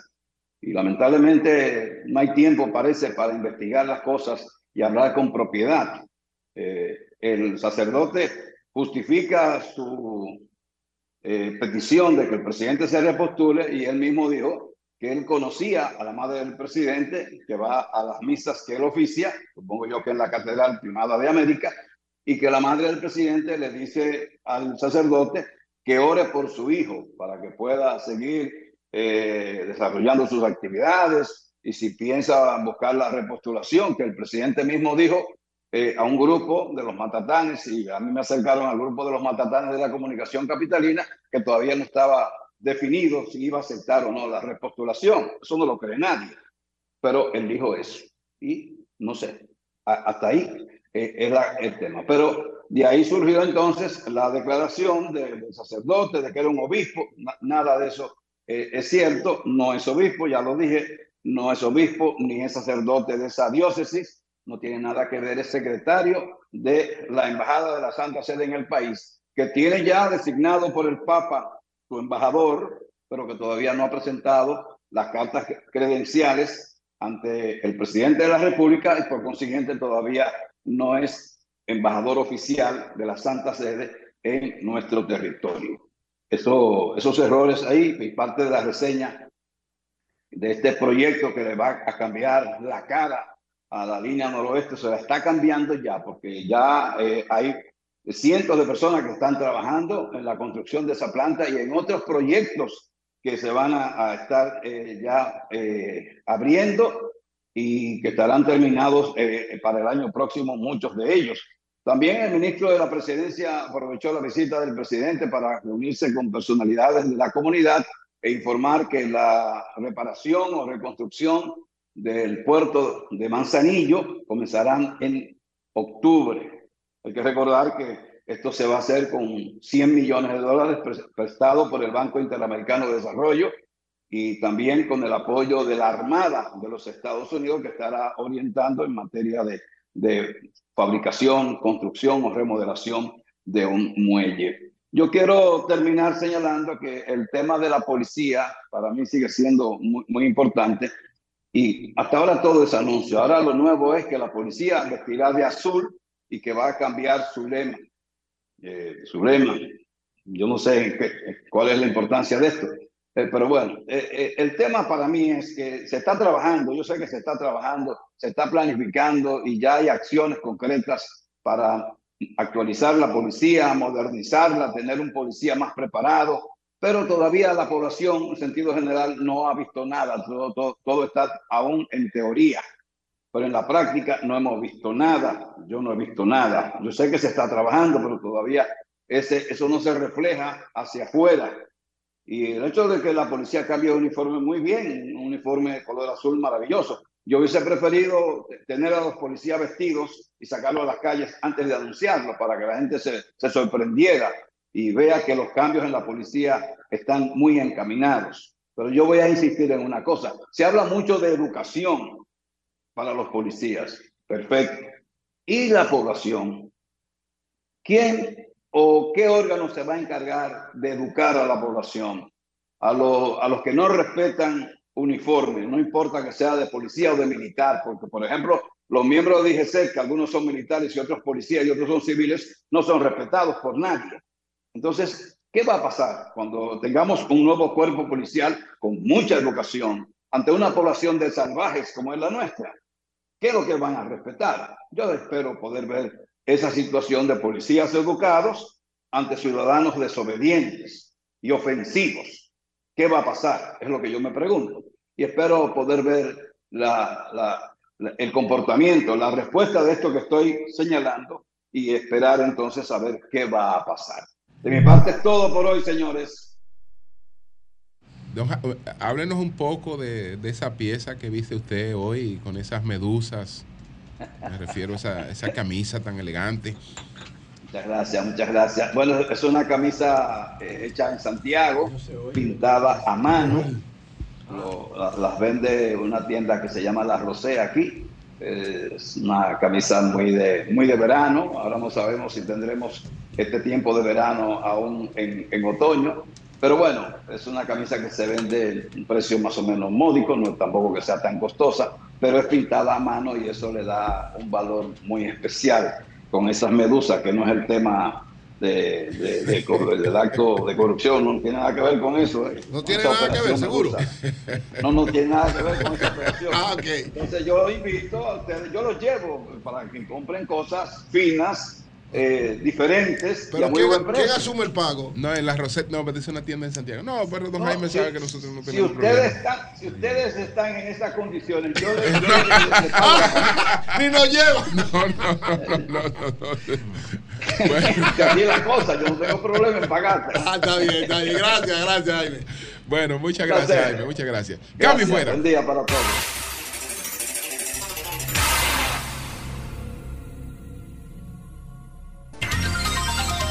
Ocho treinta y cuatro minutos. Buenos días, José, adelante. Bueno, bueno, señores, varias cosas. Yo pienso que el presidente Danilo Medina debe tener un poco de cuidado al escoger las frases cuando promueve sus candidatos. Digo yo, no sé. Qué golpe. Ahora en octubre se van a cumplir cuatro años de los dos discursos más absurdos de la historia de la política dominicana. Dos discursos llenos de, de emoción, de resentimiento, de odio, que parecía una tiradera urbana. Lo de, lo de Leonel Fernández y Danilo Medina. Lo de, lo de yo soy mejor que tú. En octubre del 2019. Octubre del 2019 se va. El de Leonel fue domingo y el de Danilo lunes. El de Leonel fue grabado en algún lugar y el de Danilo fue en el Coliseo de Boxeo. Esos son dos de los discursos más tristes de la historia del PLDismo porque evidenciaban que Leonel y Danilo no entendieron la historia, como dice la frase de la serie de El patrón del mal, como empieza. Quien no conoce su historia está condenado a repetirla. Ellos vivieron la historia, no solo la conocían, sino que la vivieron. Los pleitos eh, estériles de Jorge Blanco con Masluta, de Jorge Blanco con, con- con la familia de Guzmán, terminaron presos, desacreditados, muertos. Y el PRD dividido como en cinco pedazos. Ahí salió el BIS, salió el, PRI, el PRD se fue por un lado, un desastre. Y Daniel y Danilo fueron protagonistas de esa época, ya estaban formados y activos políticamente. Danilo creo que hasta diputado era cuando eso. Y no aprendieron nada de la historia y terminaron matándose peor. Y esos dos discursos tristes de la historia del PLDismo de octubre del 2019, en ese discurso de, de Danilo que fue respondiéndole a Leonel, el día después, Danilo presentó a Gonzalo porque la ruptura vino porque Leonel se, se sintió incómodo e inconforme con los resultados de las elecciones, de las elecciones internas del PLD. entendió que le habían hecho fraude o lo que sea y presentó la vaina de la tesis del algoritmo. El tema es que el lunes después de Leonel haber dado su discurso, un día después, Danilo se presentó en el Coliseo de Boxeo del Palacio de los Deportes del Centro Olímpico y después de responderle a Leonel la tiradera, Danilo presentó a Gonzalo y lo bautizó con una frase que marcaría la campaña, en parte la campaña, que se llamó, lo bautizó como el penco. Eh, Danilo es un penco de candidato, tratando de conectar. Gonzalo. Gonzalo, perdón, con la mayoría rurales que entienden lo de penco y eso, ¿no? En el sur, en el En- sur solamente. ajá. Él habló para el Entonces, sur. y Danilo es sureño y Sí, Gonzalo por eso. también y Porque todo el eso. Cibao quiere decir otra cosa. Bueno, entonces, eso no sé si fue, si Danilo lo pensó, pero pienso que caricaturizó un poco la campaña de Gonzalo. Y no creo que a Gonzalo le haya gustado el calificativo de penco. Yo nunca he hablado, o hablé cuando yo estaba en el PLD, que yo eh, podía tocar esos temas así. Y entonces, ahora, cuatro años después, casi cuatro años después, Danilo va a Santiago, a la tierra de Abel, y dice otra cosa que yo creo que no ayuda a Abel. Que ustedes creen en, ustedes creen en Dios y no lo ven. Crean en Abel aunque ustedes no lo vean. Coño, así no me ayude. Digo yo. Digo yo. Y Danilo es un veterano de la política. Un tipo que construyó uno de los lemas más impresionantes de la historia de la política dominicana. Mantener lo que está bien, corregir lo que está mal y hacer lo que nunca se ha hecho. Eso es brutal. Sobre todo para un partido en el poder que tenía que bregar con los efectos del Ese es un desgaste. programa de campaña en sí. Eso es brutal esa la vaina. Mejor, la mejor consigna. Lo digo, ese lema fue brutal. Sí, sí, sí. Brutal, brutal. Diablo, y tú venías a decir, y tú venir a decir, ustedes creen en Dios y nunca lo han visto. Crean en Abel aunque no lo vean. Coño, eso no, eso, eso no- así no me ayude, compadre. Digo yo, desde aquí, no sé. Entonces, señores, por otro lado, yo quiero referirme a un caso, a dos casos. Voy a tratar de conectarlos, los dos casos, porque creo que tienen un punto de conexión. Un caso de eso ocurrió en República Dominicana hace 14 años, pero que es noticia hoy día. Y otro caso ocurrió en Tailandia, en una isla que se conoce como Ban- Ban- Bangkok. Eh, la ciudad es Bangkok, pero la isla tiene otro nombre. La isla se llama Bangkok, que es una isla donde se celebra la noche de Pascua en Tailandia. Entonces, ahí en Tailandia, un médico, Edwin Arrieta, un médico estético, cirujano plástico, eh, estaba hospedado con un español que se llama Rodolfo Sancho. Y Rodolfo Sancho, el español de creo que 29 años de edad y el médico con aproximadamente 50 años, fueron a, a esa isla en Tailandia porque se celebra una vez al año. La isla se llama Pangam, Pangam en Tailandia.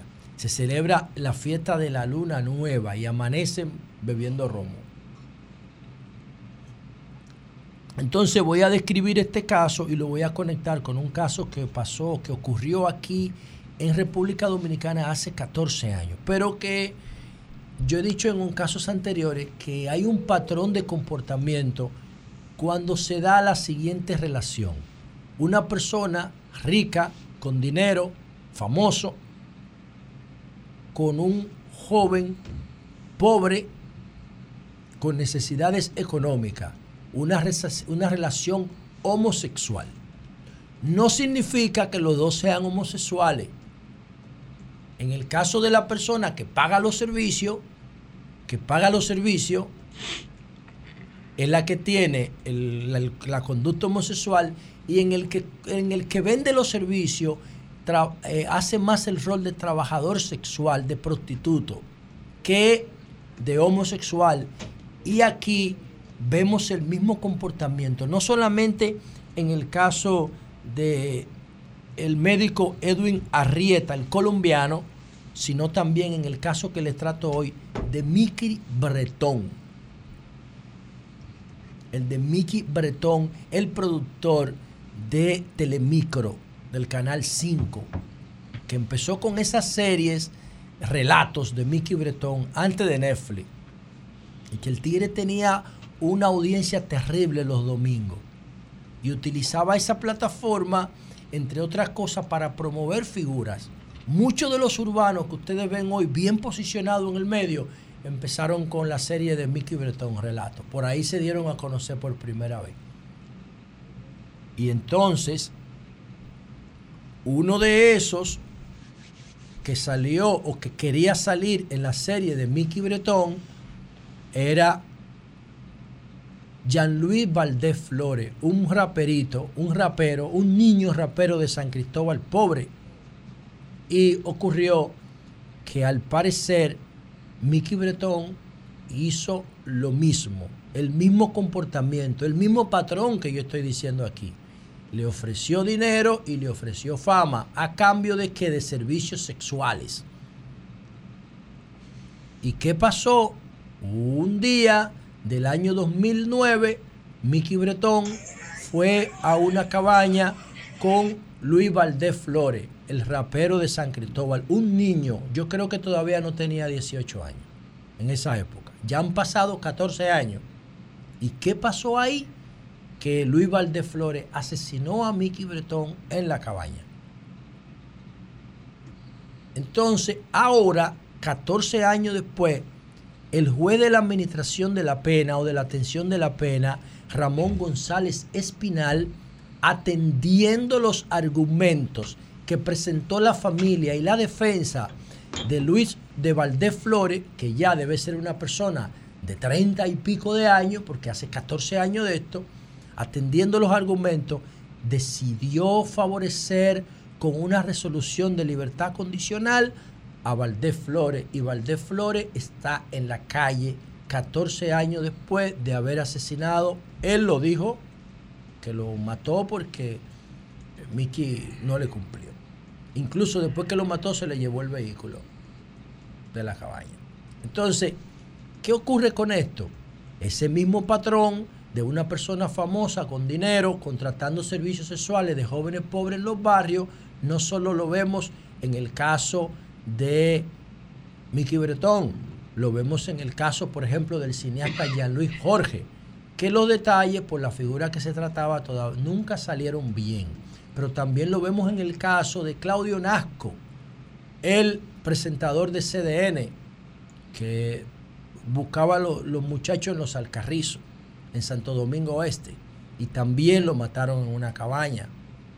Y el caso de Vitico Herarte, en Santiago. Son casos que tienen un patrón parecido.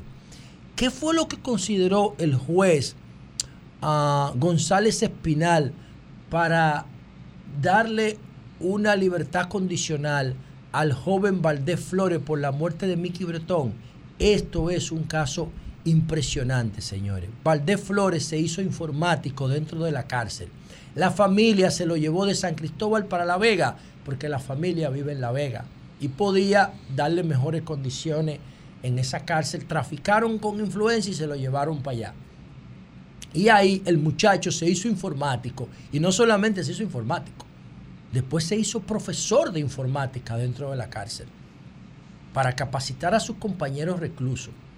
Y se inició una relación con una persona que yo no sé cómo se dio esa relación, parece que tenía algunas concesiones particulares porque le pegó tres hijos a la muchacha, él estando preso en la cárcel.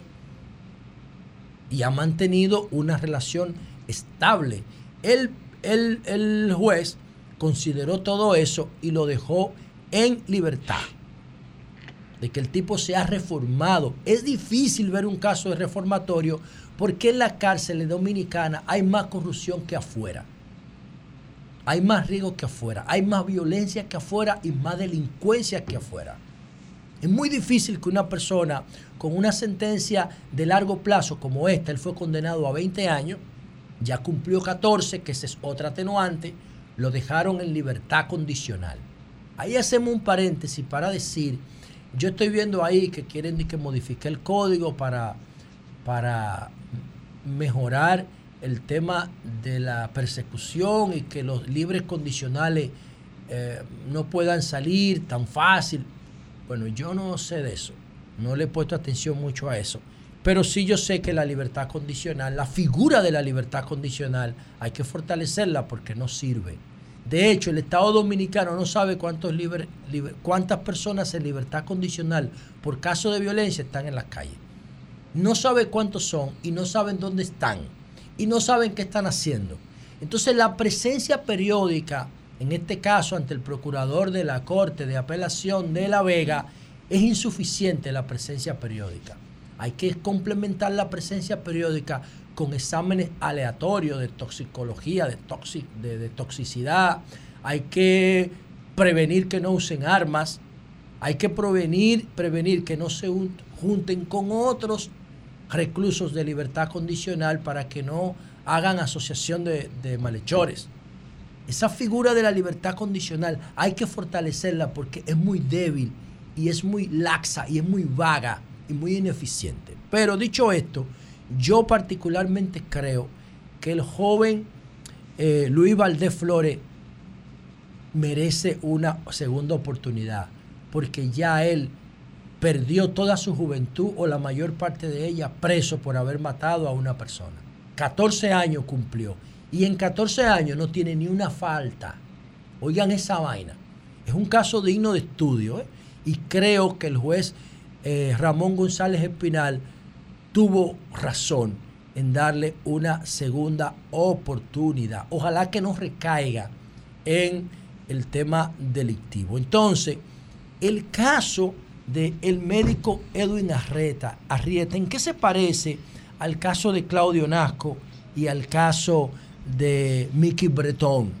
Bueno, y también al de Jean Luis Jorge y al de Vitico Herarte. Bueno, quiero decir lo siguiente.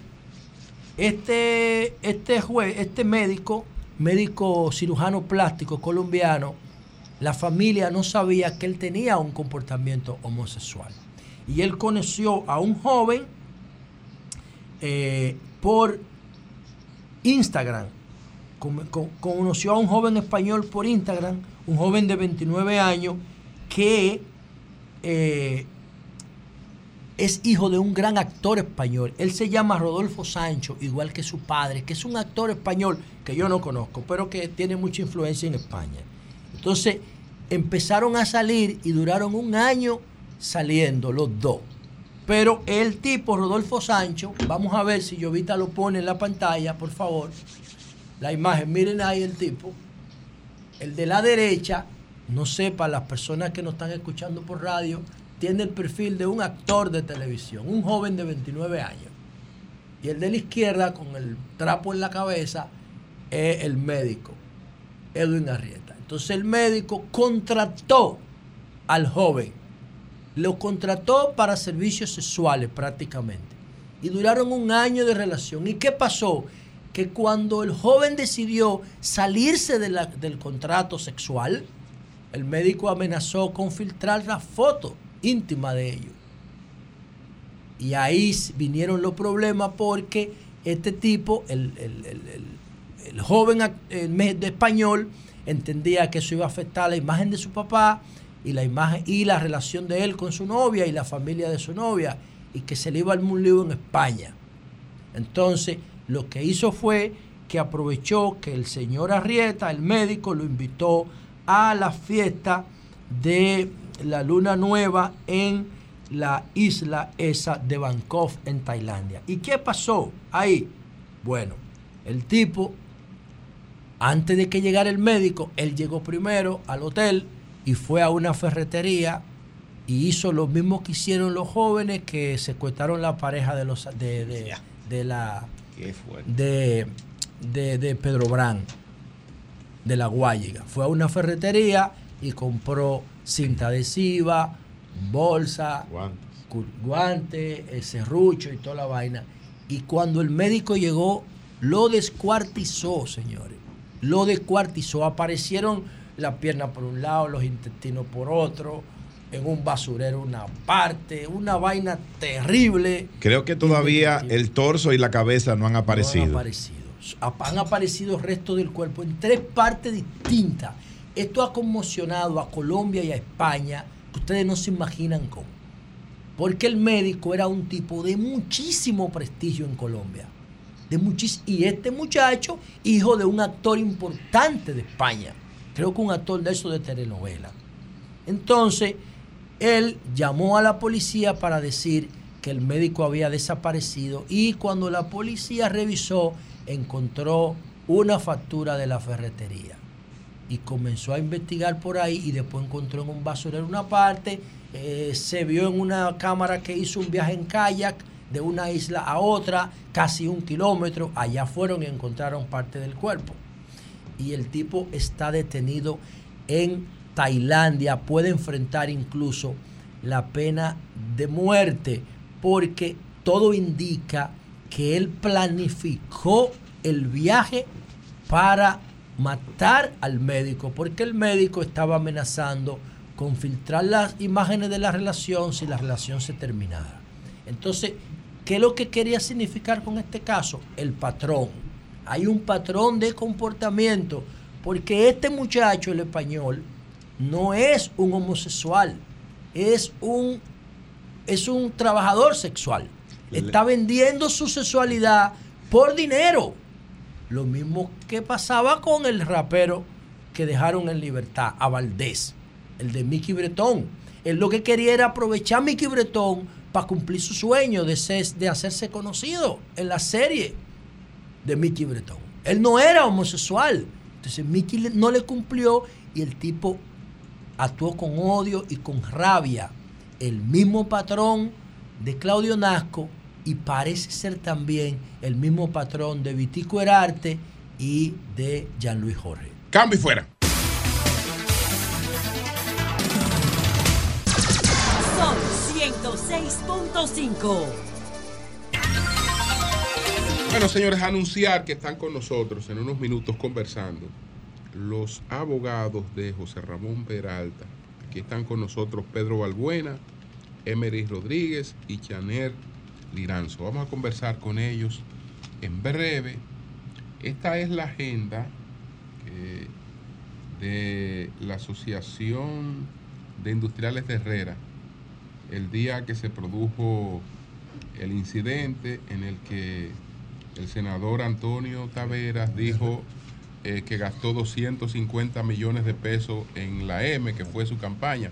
Ahora, como él no tiene problema mucho en desmentirse, él le está bajando 100 eh, al asunto, porque él eh, habla cualquier cosa. Él- miren la agenda aquí. Él dijo que el diputado Alexis Jiménez se apareció ahí de paracaídas. Entonces, la agenda dice lo siguiente, confirmar quórum eh, por el señor Walker Sterling, conocer correspondencias recibidas y entregadas, palabra del señor Eury Andújar, presidente, la visita del senador Antonio Taveras, visita del diputado Alexis Jiménez, es decir, ambos estaban en la agenda. Estaban coordinados. Y él lo sabía, es decir, que cuando él, que él está mintiendo, cuando él habla de que la otra persona llegó allí de paracaídas, está mintiendo. Bueno, adelante Virgilio. Hablando que uno se entiende. Gracias a todos los Pero que que nos escuchan a través de este fondo. Sol de la Mañana de Sol 106.5. RCC Media, la Catedral de la Opinión en la República Dominicana. Eh, mucho se ha dicho del audio del senador. Y se ha dicho... Bueno, ustedes mataron a Peña Gómez. Ahí voy. Y mucho se ha dicho, senador, mucho ustedes- se ha que dicho, ustedes mataron a son Peña asesinos. Gómez. Mucho se, 33 mucho se ha dicho, Se lo mataron a Peña mucho, se- Gómez. Claro, lo mucho se ha dicho candidatura. sobre Asesino. los fondos que él dice, los fondos que él dice que él gastó en esa campaña. Pero yo voy a ver otra vertiente de lo que dijo el senador, porque él lo dijo y no se desdijo. El senador va a tener que buscar un partido. Oye, oye Julio. que, oye que sí es interesante porque lo que él plantea, y yo quiero que él lo aclare. Y yo quiero que él me lo aclare a mí. senador, yo quiero que usted me lo aclare a mí. Lo primero que le voy a decir es, su militancia es por el país. ¿Qué pasó ahí, senador? ¿Qué usted quiere decir con eso en ese audio? Que su militancia es por el país. Usted es senador por el PRM. Usted es senador porque usted cree en el modelo de gobierno del PRM y usted cree en el modelo de gobierno del cambio que representa el presidente Luis Abinader. El modelo de decencia, de transparencia del Estado. Entonces su militancia no es del PRM. A mí, en mi categoría de PRMista, usted me tiene que decir si su militancia es por el PRM o no, senador. Virgilio, en lo que el senador te lo aclara, Sí. solamente decirte que él dijo que se presentó una coyuntura con el PRM y otros partidos para él ser candidato a senador. Él dijo que la militancia es por su país. Exacto. Entonces, yo quiero que él me aclare Eh, eso un- a mí. un- una pregunta, doctor Vigilio, y disculpe Sí. la interrupción. Me está interrumpiendo. La militancia es por su país. La inversión por quién es y de donde él sacó, sea bueno, malo, legal o ilegal, esos 250 millones, Ya perdieron ¿por 100. quién es? Dice don Julio que se perdieron 100. ¿Por quién es? Pero, pero algo, algo también que me llama la atención, senador.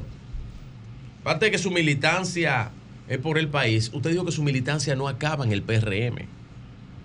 O sea, que lo que usted intenta decir, amigo senador Taveras, no sé si llamarle compañero, lo que usted intenta decir es que si a usted no le dan esa candidatura, usted la busca por otro lado.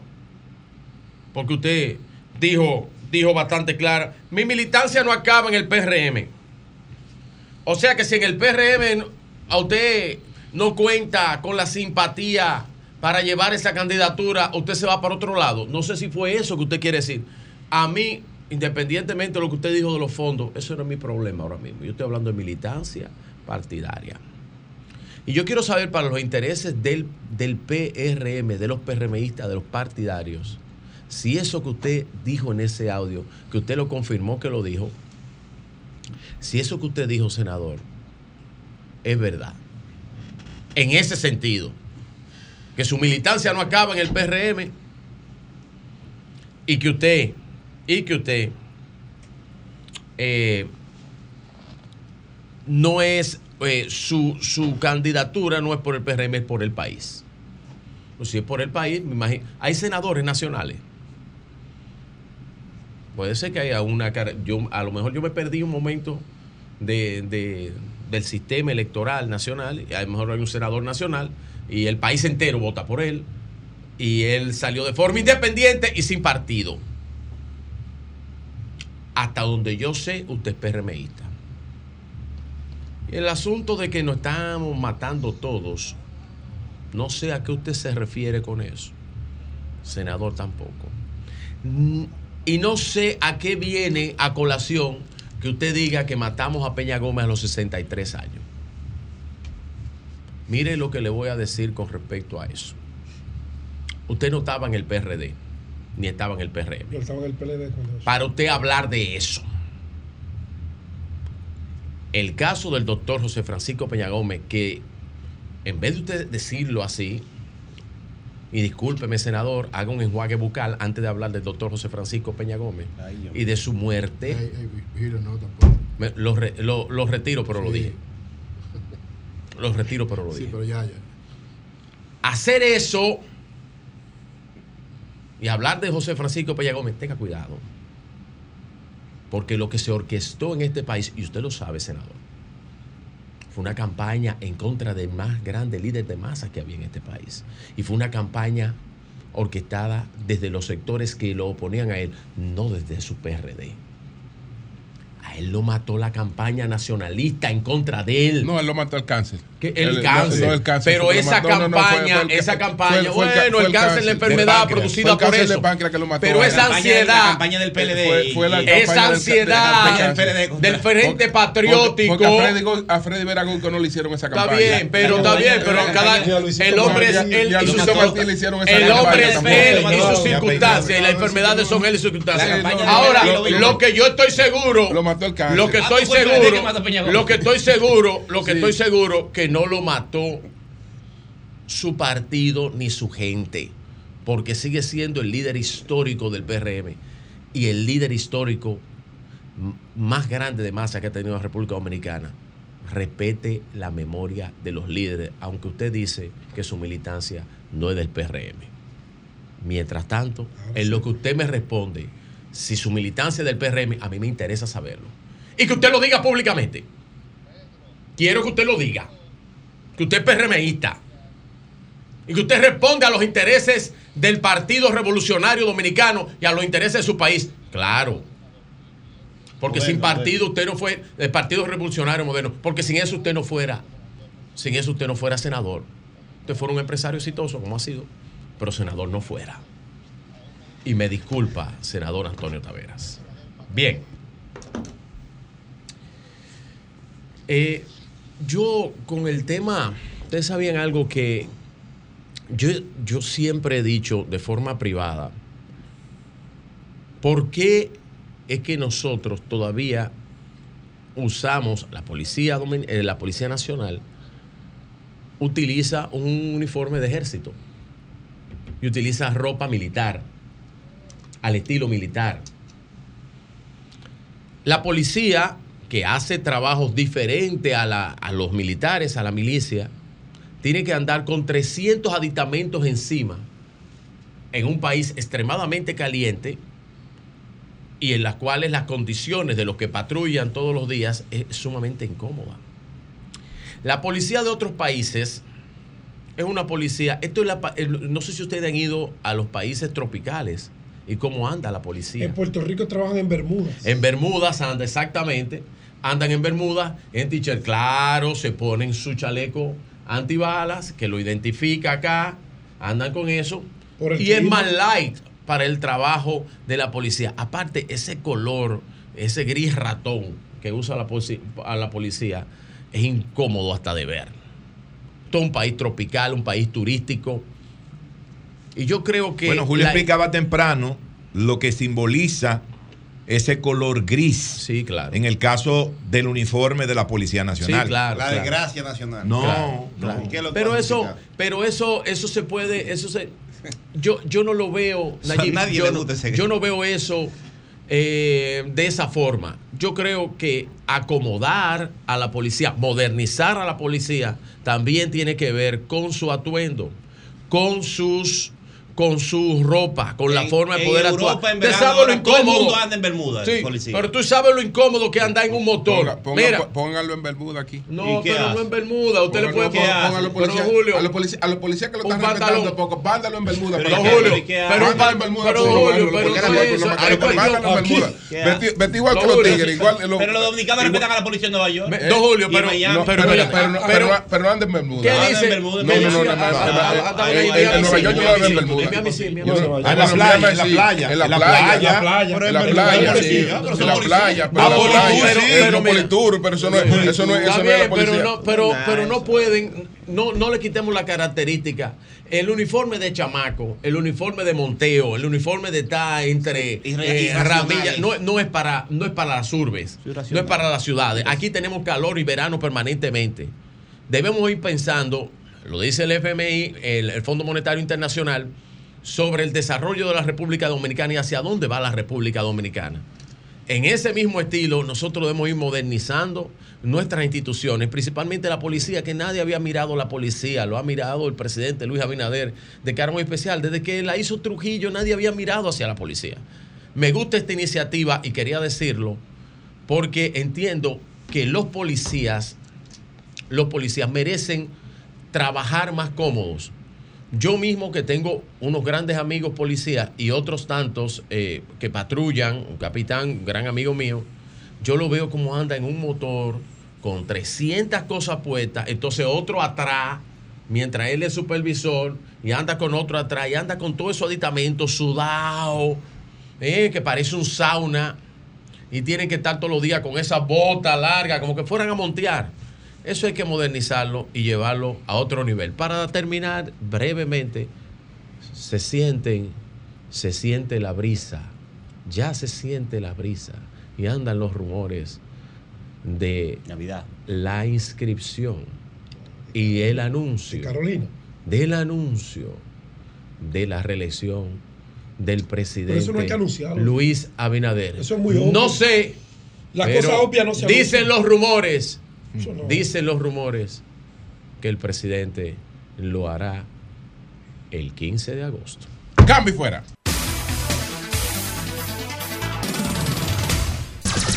Son 106.5.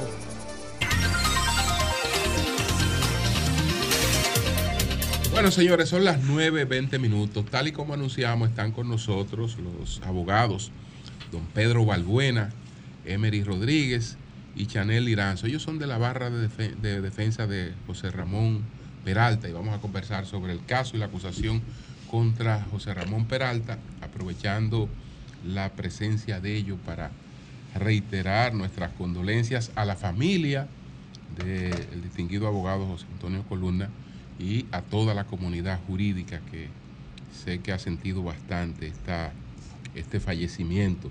Don Pedro, usted tuvo la oportunidad de conocer al doctor Columna.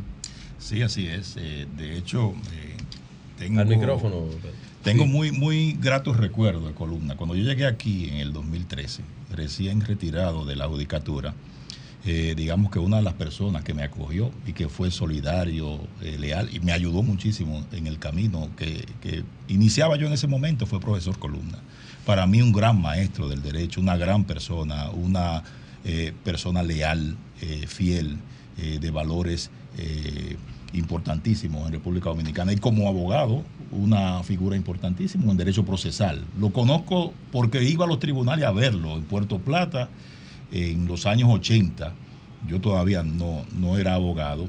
Él estuvo litigando en Puerto Plata. Yo seguía esas audiencias para ir a ver a ese hombre, a ese hombre con ese verbo tan fino y con esa finura también en, en- la exposición de cuestiones complejas de derecho, que quizás para esa época no entendía yo y posteriormente me tocó eh, entenderlo. Aquí litigamos juntos en, más de, de un proceso, en muchas ocasiones diría yo, y, y recuerdo que tengo eh, eh, de él, sí es bueno desde todo punto de vista y lamentamos muchísimo su partido. Bien, pues señores, vamos entonces para que ustedes nos expliquen, en el caso de José Ramón Peralta, cuál es la situación, cuál es la acusación específica eh, que pesa contra José Ramón Peralta. Eh, el caso de José Ramón Peralta es eh, para mí un caso importante para ver o para comprobar cómo en este país se cae preso. Porque para que una persona sea reducido a prisión preventiva, uno, por los textos, por lo que dice la ley, por lo que establece nuestra constitución, parte de la idea de que deben existir razones fuertes que indiquen que usted cometió un delito, que deben existir razones fuertes que indiquen que usted podrá evadirse y que deben existir razones fuertes para afirmar que usted podría obstaculizar la investigación. Y resulta que en el caso de José Ramón Peralta no concurren ni razones fuertes para entender que él pudo haber cometido delito, pero mucho menos existen razones para afirmar que existe peligro de fuga o que él podría con su accionar obstaculizar el procedimiento. Sin embargo, a pesar de que eso es así, resulta que se solicitó y se impuso prisión preventiva. Y se impuso prisión preventiva en base a motivos que con solo leer tanto la decisión dictada por la jueza de la instrucción que conoció el asunto en primer grado, como la que fue confirmada por la Corte, uno se da cuenta que esas decisiones como tales no sirven para pasar el test necesario para afirmar que respecto de José Ramón Peralta existe eh, probabilidad de que haya cometido un delito, de que haya participado en un delito. ¿Y por qué decimos eso?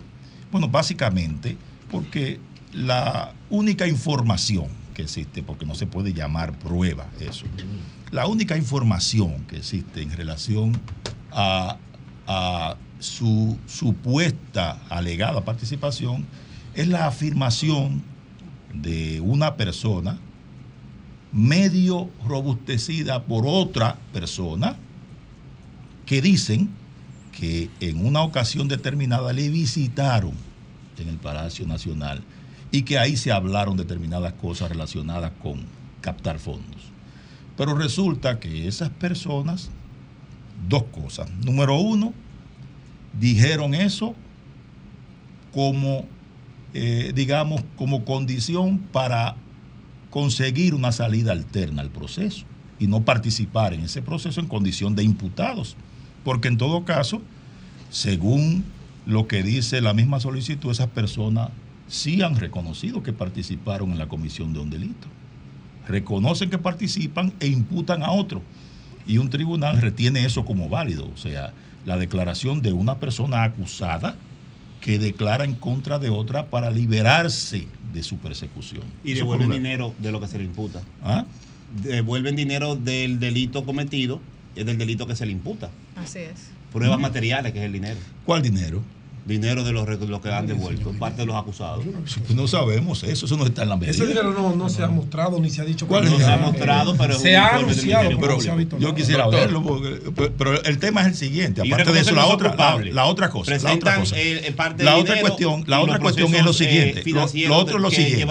y- Lo otro es lo y- y- siguiente. y- Lo y- otro es lo siguiente. Lo otro es lo siguiente. Lo siguiente es que además de eso, esas declaraciones fueron dadas en un espacio en el que nadie tiene control de lo que se informa. ¿Por qué? Porque usted va y declara solo eh, con el Ministerio Público y después se utiliza esa información para pretender llevarla a un tribunal y que un tribunal la crea. O sea, es un doble déficit que hay. Por un lado, una información que no ha podido ser contrastada, que no tiene ningún elemento corroborativo, porque usted puede devolver lo que usted se robó. Ahora, si usted se robó algo y usted lo devuelve, usted no puede pretender que eso sea prueba de que otra persona participó en el hecho, porque usted ha reconocido lo suyo y usted imputa a otro. Ahora, lo que usted dice no hace prueba con respecto del otro, porque el dinero que usted devolvió fue el suyo, el que usted dice que se robó, no el que el otro eh, usted afirma que se robó. Entonces, ese es el contexto de esa parte, de la probabilidad de responsabilidad. Lo otro es que las mismas decisiones reconocen que respecto de José Ramón Peralta no hay peligro de fuga. Las dos decisiones dicen que él no se va a evadir, que existen elementos de arraigo suficientes y se amparan para dictar prisión preventiva en una afirmación genérica que no debería producir ningún tipo de efecto en un tribunal. Y es decir, bueno, en tu casa apareció un papel y ese papel indica que tú podrías obstaculizar la, la investigación. O que tú podrías, por ejemplo, como lo dijo el Tribunal de Primer Grado, utilizar tu pretérita función de ministro para incidir en el modo en que se recoge la información. Aquí en este país sabemos que después que usted cae del gobierno, y ma- y más cuando sube otro, la influencia que usted pudo tener en el pasado se degrada a poco menos que cero. Pero además de eso, para usted afirmar, para hacer un pronóstico, porque decir que hay peligro de obstaculización es hacer una predicción de un hecho futuro. Usted está diciendo que esa persona podría, con su accionar o con el accionar de otra persona, obstaculizar el proceso de investigación. Para usted afirmar eso en una decisión judicial, usted tiene que tener elementos concretos que le permitan llegar a ese tipo de conclusión. Porque si fuese sobre la afirmación genérica de que existe peligro de obstaculización, entonces aquí todos estamos presos. Porque solamente bastaría con afirmarlo. Y si usted lo afirma, entonces existe. No, en los tribunales, por eso en los tribunales hay barras del que acusa y del que se defiende. Es para que esa información que se discuta, que se discute ahí, pueda ser escrutada por el tribunal, ponderada por el tribunal y llegue a conclusiones sobre la base de esos hechos. Los jueces no tienen el poder de tirar ellos porque sí, porque yo digo que sí, no, aquí hay peligro de fuga, no, aquí hay peligro de obstaculización, sin externar los motivos que sirven para darle fundamento a eso. No puede ser de otra manera. Bien, bien. Eh, don Sí. Pedro, eh, yo quería, sí, yo quería hacerle eh, esta pregunta, porque creo que la audiencia no quedó clara. Eh, y, y aparte, La acusación formal, no, no hablemos de, de la parte de la medida de coerción. Basémonos en, en- en lo estructural, la base de esto. La acusación formal, ¿qué, delito, ¿qué prueba tiene de ese delito? La acusación formal, ¿qué prueba presenta? Porque es, es lo que a mí me interesa sobre eso. ¿Qué prueba presenta el Ministerio Público sobre acusación formal? Dos declaraciones de delatores. Declaraciones. Solamente- no hay solamente ningún tipo de documento Sí. que afirme No, eso. O sea, no existe dos declaraciones de delatores. De delatores premiados. Exacto. ¿eh? Bueno. Entonces, ¿cómo usted se puede afirmar que un hecho existe o que existe probabilidad en base a lo que dice otro que está declarando para liberarse? Pero por Dios. Y algo, algo muy importante adelante. eh, y que tiene que fijarse, Chanel, eh, Liranzo. fijarse en la etapa procesal en que nos encontramos. Formalmente hay una solicitud, se hizo una solicitud de imposición de medida de coerción, pero a la fecha no se ha presentado formalmente una acusación. Entonces, la medida de coerción per se, ¿cuál es la finalidad que busca? Que los imputados, que los, los presentados, no se sustraigan del proceso. Bajo esa finalidad, no hay forma de justificar la prisión preventiva que ha sido impuesta al señor Peralta en esta etapa procesal. Que no sea para entender que sin una acusación formal, sin pruebas que le justifiquen, se quiera dar una pena anticipada, que es lo que se ha hecho, con una prisión incluso de 18 A la- meses.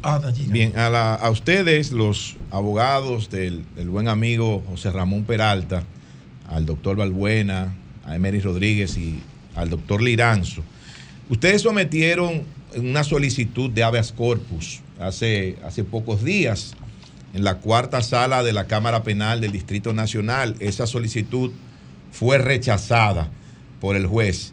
Entonces nos gustaría saber las motivaciones que tuvo el juez y cuáles son los siguientes pasos que ustedes van a dar para tratar, ¿verdad?, de que se pueda variar la medida de coerción que le ha sido impuesta al licenciado José Ramón Peralta. Bueno, lo que una cuestión que yo creo que hay que avisar, decir de entrada, es que no fue completamente rechazada. Que la pretensión de los fiscales es que se declarara inadmisible en base a un impedimento que existía en el Código Procesal Penal y resulta que el juez declaró inconstitucional dos artículos del Código Procesal Penal. Admitió la acción y resolvió al fondo, la rechazó al fondo. Pero vamos a decir que las razones por que la rechazó al fondo son razones muy opinables y que vamos a llevar a apelación. Y todo tiene que ver con la afirmación nuestra. Es un habeas corpus por arbitrariedad de la prisión preventiva. ¿Mm? Y el Ministerio Público pretendió que no se conociera sobre la base de que había sido la consecuencia de la decisión de un tribunal y el tribunal del habeas corpus le dijo que no, que la arbitrariedad podía ser cometida por un particular o por un agente de persecución, pero también podía ser cometida por un juez. Y esto sobre la base de que lo que decía al principio, de que las decisiones de los jueces son válidas en la medida en que son debidamente fundamentadas. Detrás de una de- decisión de un juez puede también esconderse una arbitrariedad y debe existir alguien que esté ahí para conjurar ese tipo de problemas. De todas maneras, eh, respecto de esa decisión, pretendemos deducir apelación y posteriormente vamos a llevarlo hasta las últimas consecuencias, porque nosotros entendemos que este proceso tiene mérito.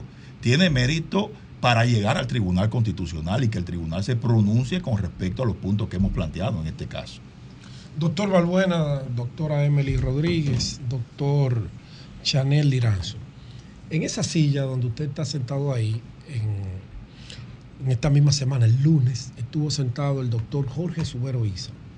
Cuando le preguntábamos acerca de cómo él veía el ejercicio judicial en el país, la toma de decisiones y sobre todo la medida de coerción, él dijo que la medida de coerción se está utilizando de una manera errada, podríamos decir. Fueron otras palabras, no Creo fue recuerdo. abusiva. Abusiva. Porque se están convirtiendo en condenas anticipadas. Y sobre todo se está manifestando esto en estos casos que tienen que ver con la lucha contra la corrupción. Ante ese escenario, y también dijo que los jueces son humanos y que los jueces le tienen miedo a las hordas furiosas de las redes sociales y de los medios de comunicación. Y aunque ello, en la íntima convicción que debería haber desaparecido en el año 2002 con el Código Procesal Penal, cuando pasamos del inquisitorial al Código Adversarial, debió haber desaparecido, pero sabemos que no, gravita, está ahí, es un demonio que tienen los jueces a la hora de tomar una decisión. Y eh, como ellos tienen familia, preservan el buen nombre, no así el proceso que tienen enfrente. A su cliente, José Ramón Peralta, amigo nuestro, en algún momento del proceso de los interrogatorios, el Ministerio Público tuvo la intención de llegar a algún tipo de acuerdo con él, porque se llegó a acuerdo con otros imputados. ¿Existió alguna oferta del Ministerio Público a su cliente, a ustedes como barra de la defensa? En reiteradas ocasiones hemos establecido que eso nunca sucedió. El señor José Ramón Peralta, desde hacía aproximadamente un año, se sabía por los medios de comunicación que estaba siendo investigado de alguna forma, porque tanto en la llamada Operación Antipulpo, en la Operación Coral, su nombre salía en reiteradas ocasiones. Es decir, que para él no era una sorpresa que estaba siendo de alguna forma investigado. Lo que sí fue sorpresa es que cuando llega el requerimiento del Ministerio Público para que se presente, no se le dio la oportunidad de responder las preguntas que el investigador tenía. Para él aportar los elementos de cara a que, Virgilio, usted cuestionaba, ¿cuál es la imputación concreta? Bueno, que dos personas se sentaron allí y dicen, yo le entregué al señor José Ramón Peralta una cantidad de dinero en efectivo. Entonces, eso Wow. no puede ser de ninguna manera fortaleza procesal para que un juez imponga prisión preventiva. Porque tú dices, no me das la oportunidad de yo demostrarte que efectivamente ni me he reunido con esas personas, ni he tenido encuentros con ellos en donde haya recibido dinero en efectivo y evidentemente tengo todos los elementos que sustentan que tengo arraigo. Entonces sí preocupa la prisión preventiva y coincidimos con el magistrado Jorge Subero en que la prisión preventiva se ha convertido primero en una celebración de alguna forma porque las personas entienden que es una pena anticipada y Ya- no lo ya- es. ya está condenado. Lo que se procura con la Moralmente. prisión preventiva o en este caso con las medidas de coerción es simplemente que usted mantenga a la persona atada al proceso. ¿A dónde irá el señor José Ramón Peralta? O sea, pero no hay ninguna otra acusación, o sea, no hay otro elemento, nada Ningún, más que ningún otro O sea, elemento. no hay nada. Nada más. Si yo Hasta este eso. momento, conforme lo presentado Sí, en la solicitud de medida de coerción, es que dos personas afirman haberle entregado dinero en efectivo para campaña al señor la pregunta es, Hay que ¿hay recordar, por ejemplo, prueba este expediente. dinero- va- va- va- Eso es todo. Vamos, Vamos a vamos- vamos a ponerlo en el contexto. Hay un expediente, hay un expediente en el que se habla de unos 19.500 millones de pesos. Sí. eh, que involucra como figura principal al exministro de Finanzas, eh, Donald, Donald Guerrero. Guerrero. Supuestamente esos pagos se pactaron con personas que iban a hacer una distribución en, en campaña. Pero en el caso de José Ramón Peralta, en el expediente no se establece vinculación con los pagos, es decir, con las gestiones para que se llevara a cabo los pagos, o que sus funciones estuvieran directamente relacionadas tampoco con esos pagos, sino que dentro de ese conjunto de, de- de- de alegatos, la, la conexión es la del aporte de los 100 millones que supuestamente dio el, de- el Sí, delator. pero, pero la pregunta, Julio, es: ¿hay alguna prueba que diga, él recibió el dinero, lo depositó en una cuenta? o sea, ¿por qué no puede ser que yo absoluta- una gente? absolutamente. Que, Es que se, que entrega- alguna que se entregaron en efectivo en fundas plásticas que pasa- negras. Eso lo es que todo. pasa- Pero no hay prueba ni video ni nada. nada. absolutamente. Por eso yo pregunté. Pero una cosa, Julio, los fiscales en el momento de la presentación de la medida de coerción han dicho muy claramente que el señor José Ramón Peralta ni tiene que ver con los pagos ni tiene que ver con las expropiaciones. Eso lo han dicho el en mismo- eso el Ministerio el mismo Público. Ministerio Pero entonces, ¿por qué Público está en el expediente Ajá. porque dos personas dicen ah. que le entregaron 527 millones para campaña. Eso es todo lo que hay en el expediente. O sea, Hasta este momento. Y de palabras del propio Ministerio Público, Yo- una de las líneas de investigación. Dicen, no, no, no, pero de esa línea de investigación, Exacto. el señor Peralta tampoco tiene nada que ver. Son que es dos el presos. tema Claro. de las bancas de apuestas que también está incluido Ah, sí, en ese también. expediente. Esa es la realidad. Bueno, entonces, ¿cuál, ¿en qué etapa está el, el- el- ¿Qué el- va a pasar? el- el- el- el- el proceso? ¿En qué etapa está la investigación? ¿Cuándo habría? ¿Tienen ustedes idea de cuándo eh, ya vence los plazos para la presentación de Bueno, una acusación? eh, como usted sabe, la medida de coerción fue de prisión preventiva. El caso fue declarado complejo por un plazo de 18 meses que tiene el Ministerio Público para culminar esta investigación.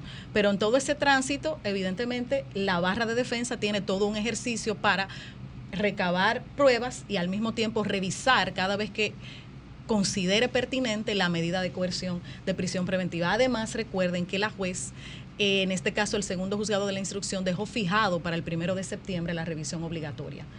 O sea, que ese ese, tiempo usted van a otra vez a pedir que sea revisado. debemos ir a revisión en ese momento. ¿Habría posibilidad de que pudiera variarse eso? Entendemos que están dadas todas las condiciones, condiciones para para que el señor José Ramón Peralta pueda continuar este proceso de investigación en absoluta libertad. Confiamos en Y, eso. y respecto al proceso de investigación, algo que es importante señalar, y es que, y conforme a las preguntas que se realizaban, a la fecha, a casi cinco meses de- del señor Peralta estar eh, en prisión, respecto a los hechos que se señalan ahí, no se le ha hecho una sola pregunta.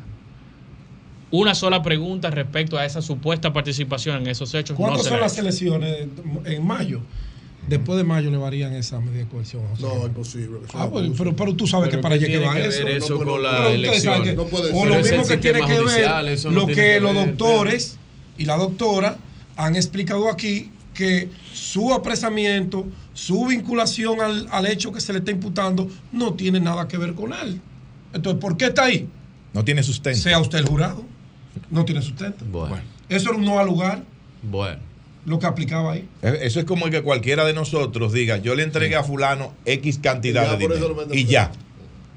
Ya. Ya, ya, eh, eso es una palabra sagrada.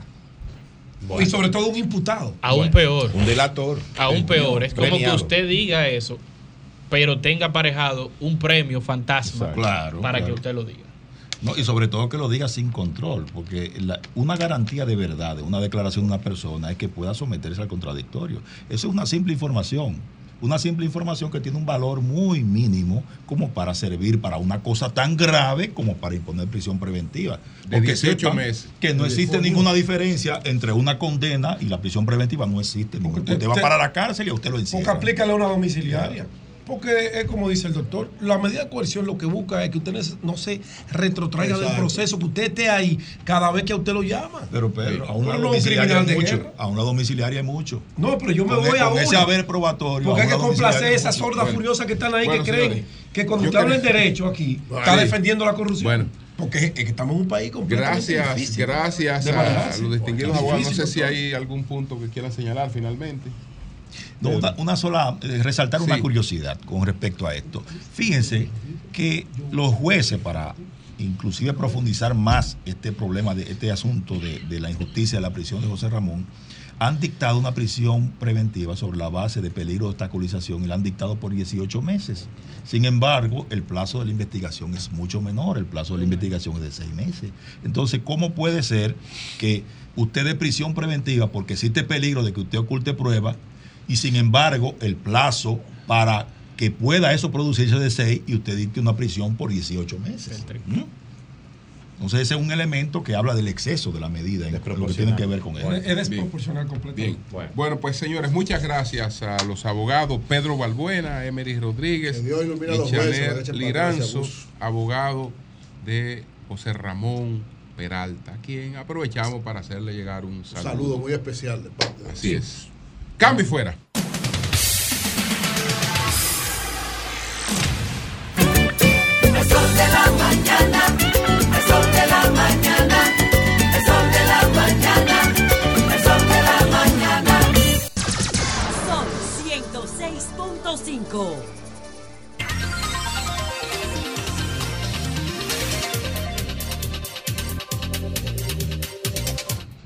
Buenos días, Pedro, adelante. Buenos días, don Julio Martínez Pozo. Buenos días a todo el equipo de este Sol de la Mañana. Buenos días a todos nuestros cibernautas, radio escucha y televidentes. Buenos días a nuestro equipo de producción y un saludo muy, muy especial a todos nuestros hermanos dominicanos y latinos en la ciudad de Nueva York y con ello extensivo a todos los Estados Unidos de Norteamérica y donde quiera que haya un dominicano, a nuestra diáspora. Ahorita, terminando el programa, estamos tomando vuelo, tomando el avión que nos llevará hasta la ciudad de Nueva York, que nos recibe siempre con los brazos abiertos para participar en una serie de programas especiales como es costumbre de este sol de la mañana. Gracias, gracias a nuestros amables eh, compatriotas que nos siguen desde allá y nos respaldan de la manera que lo hacen. Bueno, eh, ahorita, esta mañana, don Julio, en su línea editorial, que es una tarea casi obligatoria para todos nosotros escucharla, no porque nos obligan a eso, sino porque uno se alimenta con los enfoques y de la manera que lo hace don Julio Martínez Pozo. Eso es el país. Hablaba de esos proyectos anunciados en el día de ayer entre el gobierno dominicano y las Guyanas. Sí. Son las Guyanas francesas, ¿no? No, no, no. Este caso es la República, la Cooperativa República de Cooperativa, Guyana. Cooperativa de Guyana. Guyana, correcto. Sí. Que tiene grandes riquezas, sobre Sí. todo en el área de la energía, en el área petrolera. Pero a mí, yo, yo lo aplaudo que se estén haciendo esos contactos, que estemos avanzando en esas relaciones, pero me preocupa eh, cómo se llevarían a cabo estos acuerdos. Se hablaba de allá y aquí. Y me llamó mucho la atención el tema agrícola. Y me llamó la atención y me vino a la memoria que Leonardo Faña se vio en la obligación de abandonar el proyecto de siembra de maíz en la Cruz de Manzanillo. ¿Ustedes lo recuerdan? Que mandó una carta inextensa, muy explicativa, del por qué abandonaba ese proyecto y renunciaba a esas funciones que le habían sido designadas por el presidente de la República como un especialista que es Leonardo Faña en la materia. Y lo hacía porque se programó un programa de siembra de 16 mil tareas a un costo de 4 mil pesos la tarea. Oh, sorpresa del destino. Faña, que es un hombre muy enérgico, muy entregado a sus cosas, solamente pudo sembrar 1.100 tareas de 16 mil. Y cada vez que exigía los recursos para él completar ese programa de siembra, no había dinero. No se le prestó la atención. Pusieron a Faña de relajo y pusieron de relajo a la gente que creyó en ese proyecto. Entonces, si usted no puede hacer un proyecto de 16 mil míseras tareas en su territorio, ¿cómo yo puedo generar la confianza y creer que usted va a ir a sembrar, a hacer agricultura en las Guyanas, la República Federativa de Guyana, donde usted no lo pudo hacer aquí? Pedro, parece que había un roce entre el buen amigo Leonardo Faña y el actual ministro de Agricultura, el licenciado Limber Cruz, Eh, porque nunca le dieron el apoyo que se le prometió a Faña para desarrollar ese proyecto de siembra RD. Nunca, se le dio. Siembra RD, ese es el nombre correcto. Gracias, compañero Nayí. Entonces, si usted no pudo, como gobierno central, cumplir con 16 mil tareas, ¿cómo usted cree que yo me voy a creer que esos acuerdos, que en medio de una campaña política, que estamos en la víspera y en 10 meses estamos convocando a los dominicanos para ir a sufragar por lo que están o por los que quieren estar, ¿usted cree que el gobierno va a tener la concentración de darle seguimiento a esos programas? Imposible. Te está- te está- te Es está- imposible. Te está, te está llevando de, de la línea de Abel, del impulso irreflexivo y la respuesta irreflexiva, a un tema de Estado del más alto nivel. Del y incluso tú que- que has trabajado en el sector agrícola, estás desconociendo uno de los principales problemas del sector agrícola de este país, que ha sido la imposibilidad durante décadas de producir en altas cantidades el maíz que se necesita para la industria y la pecuaria del país. Correcto. Y O sea, entonces, eh, tú estás cometiendo un- Lo que yo estoy diciendo de España es una mentira. fisi- una pifia O sea, yo me lo- extraordinaria. yo me lo- no, la Es pifia- no, lo, lo de esa siembra cultural no, se corre- no tiene nada que ver con el tema del maíz. El maíz tiene un, un elemento estratégico yo te voy a fundamental. recomendar, querido compañero, que ahorita en tu comentario Te lo voy a tú le des detalle, el detalle. enfoque, como tú eres un especialista No, de muchas cosas. No, yo no soy especialista de nada. Tú ves, y como tú eres, y como, y como para ti solamente es malo lo que ve de otro color. No, no, no. Porque ayer te oí defendiendo al senador Taveras con una manera tan enérgica que era para una gente como tú se quedará callada. ¿Por Y qué? déjala pasar. Pero ¿y por qué? No, porque es que si yo robé este lapicero Y Nayí se robó ese No, no, audífono. no, yo no me he Por robado ejemplo. nada. No, no, no, no, yo no me he robado tu nada. comentario. Yo yo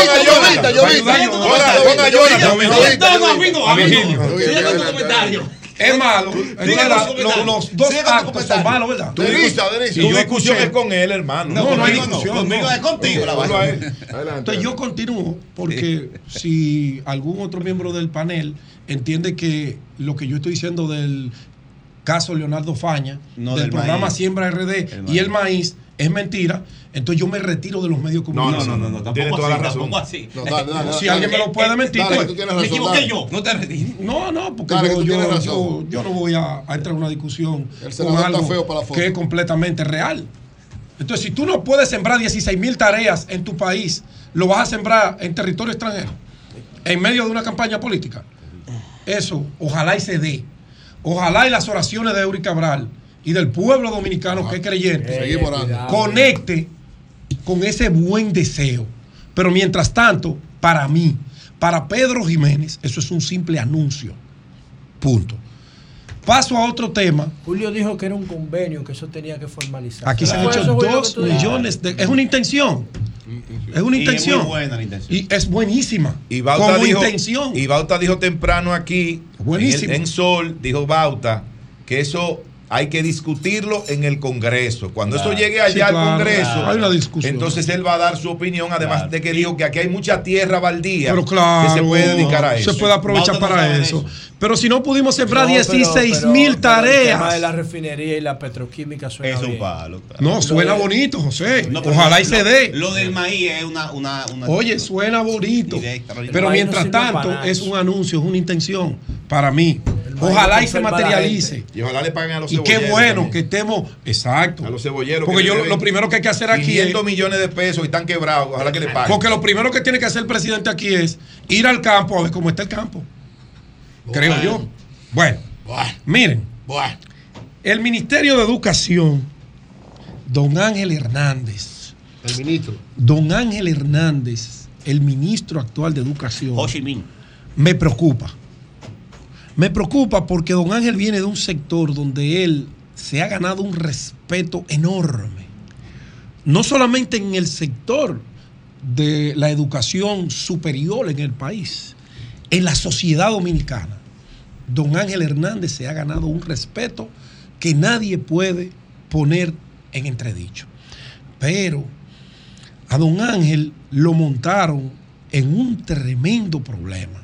Primero, en la coyuntura y las circunstancias que le ha correspondido a él ser ministro de Educación.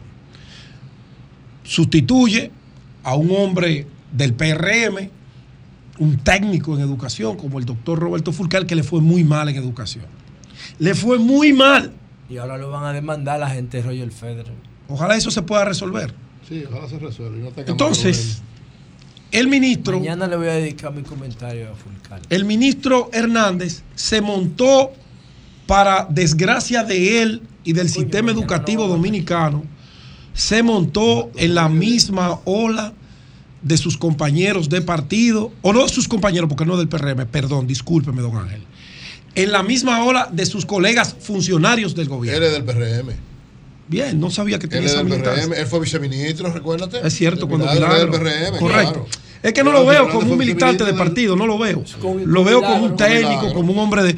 No lo veo. Pero eso fue en el PRD. Eso fue en el él PRD, no sé si el es él miembro. fundador del PRM. No sé, no sé, como no sé, lo, voy a ver como el técnico y el especialista que es. Él El hombre técnico, eso es verdad. de respeto. Se montó en la misma ola a criticar a todo el que él sustituyó. Todos los ministros que pasaron. Y se desconcentró de lo que a él, del objetivo principal por el cual él fue al Ministerio de Educación, que fue a tratar de salvar la educación de la República Dominicana, la educación básica, la educación media, la educación de los pobres. Se le olvidó y se enredó en la pata de los caballos y ahora tiene que desdecirse. Y ahora tiene que estar sacando donde no hay. Y ahora se ha generado un enfrentamiento con Educa, que es parte del Consejo Nacional de Educación, y ahora se ha generado un conflicto con el CONEP, que no era necesario, porque son parte de un sistema que él desoyó. que él no escuchó, que le hicieron sugerencias antes de la fatídica reunión de ayer, donde se tomaron decisiones para darle una formalidad que ya él estaba poniendo en ejecución. Porque lo primero es que para comprar libros y aprobar un texto, tenían que aprobar el currículum. Tenían que aprobar el currículum. ¿Y cuándo se aprueba el currículum? En el día de ayer. ¿Y cuándo se comenzaron a tomar las decisiones del cambio de editoras, del modelo del libro, del contenido? Hace 10 meses, cuando a él lo nombraron. Entonces estamos trabajando al revés. Don Ángel, y a usted eso no le luce.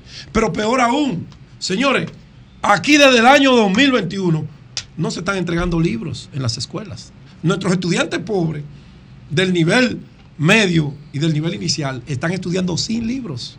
Porque aquí hay un gran problema con el tema de los libros, que el gobierno del PRM no ha podido encontrar cómo darle una respuesta. En estos días se habla de que encontraron millones de libros que representaban millones de pesos en unos almacenes. En unos almacenes.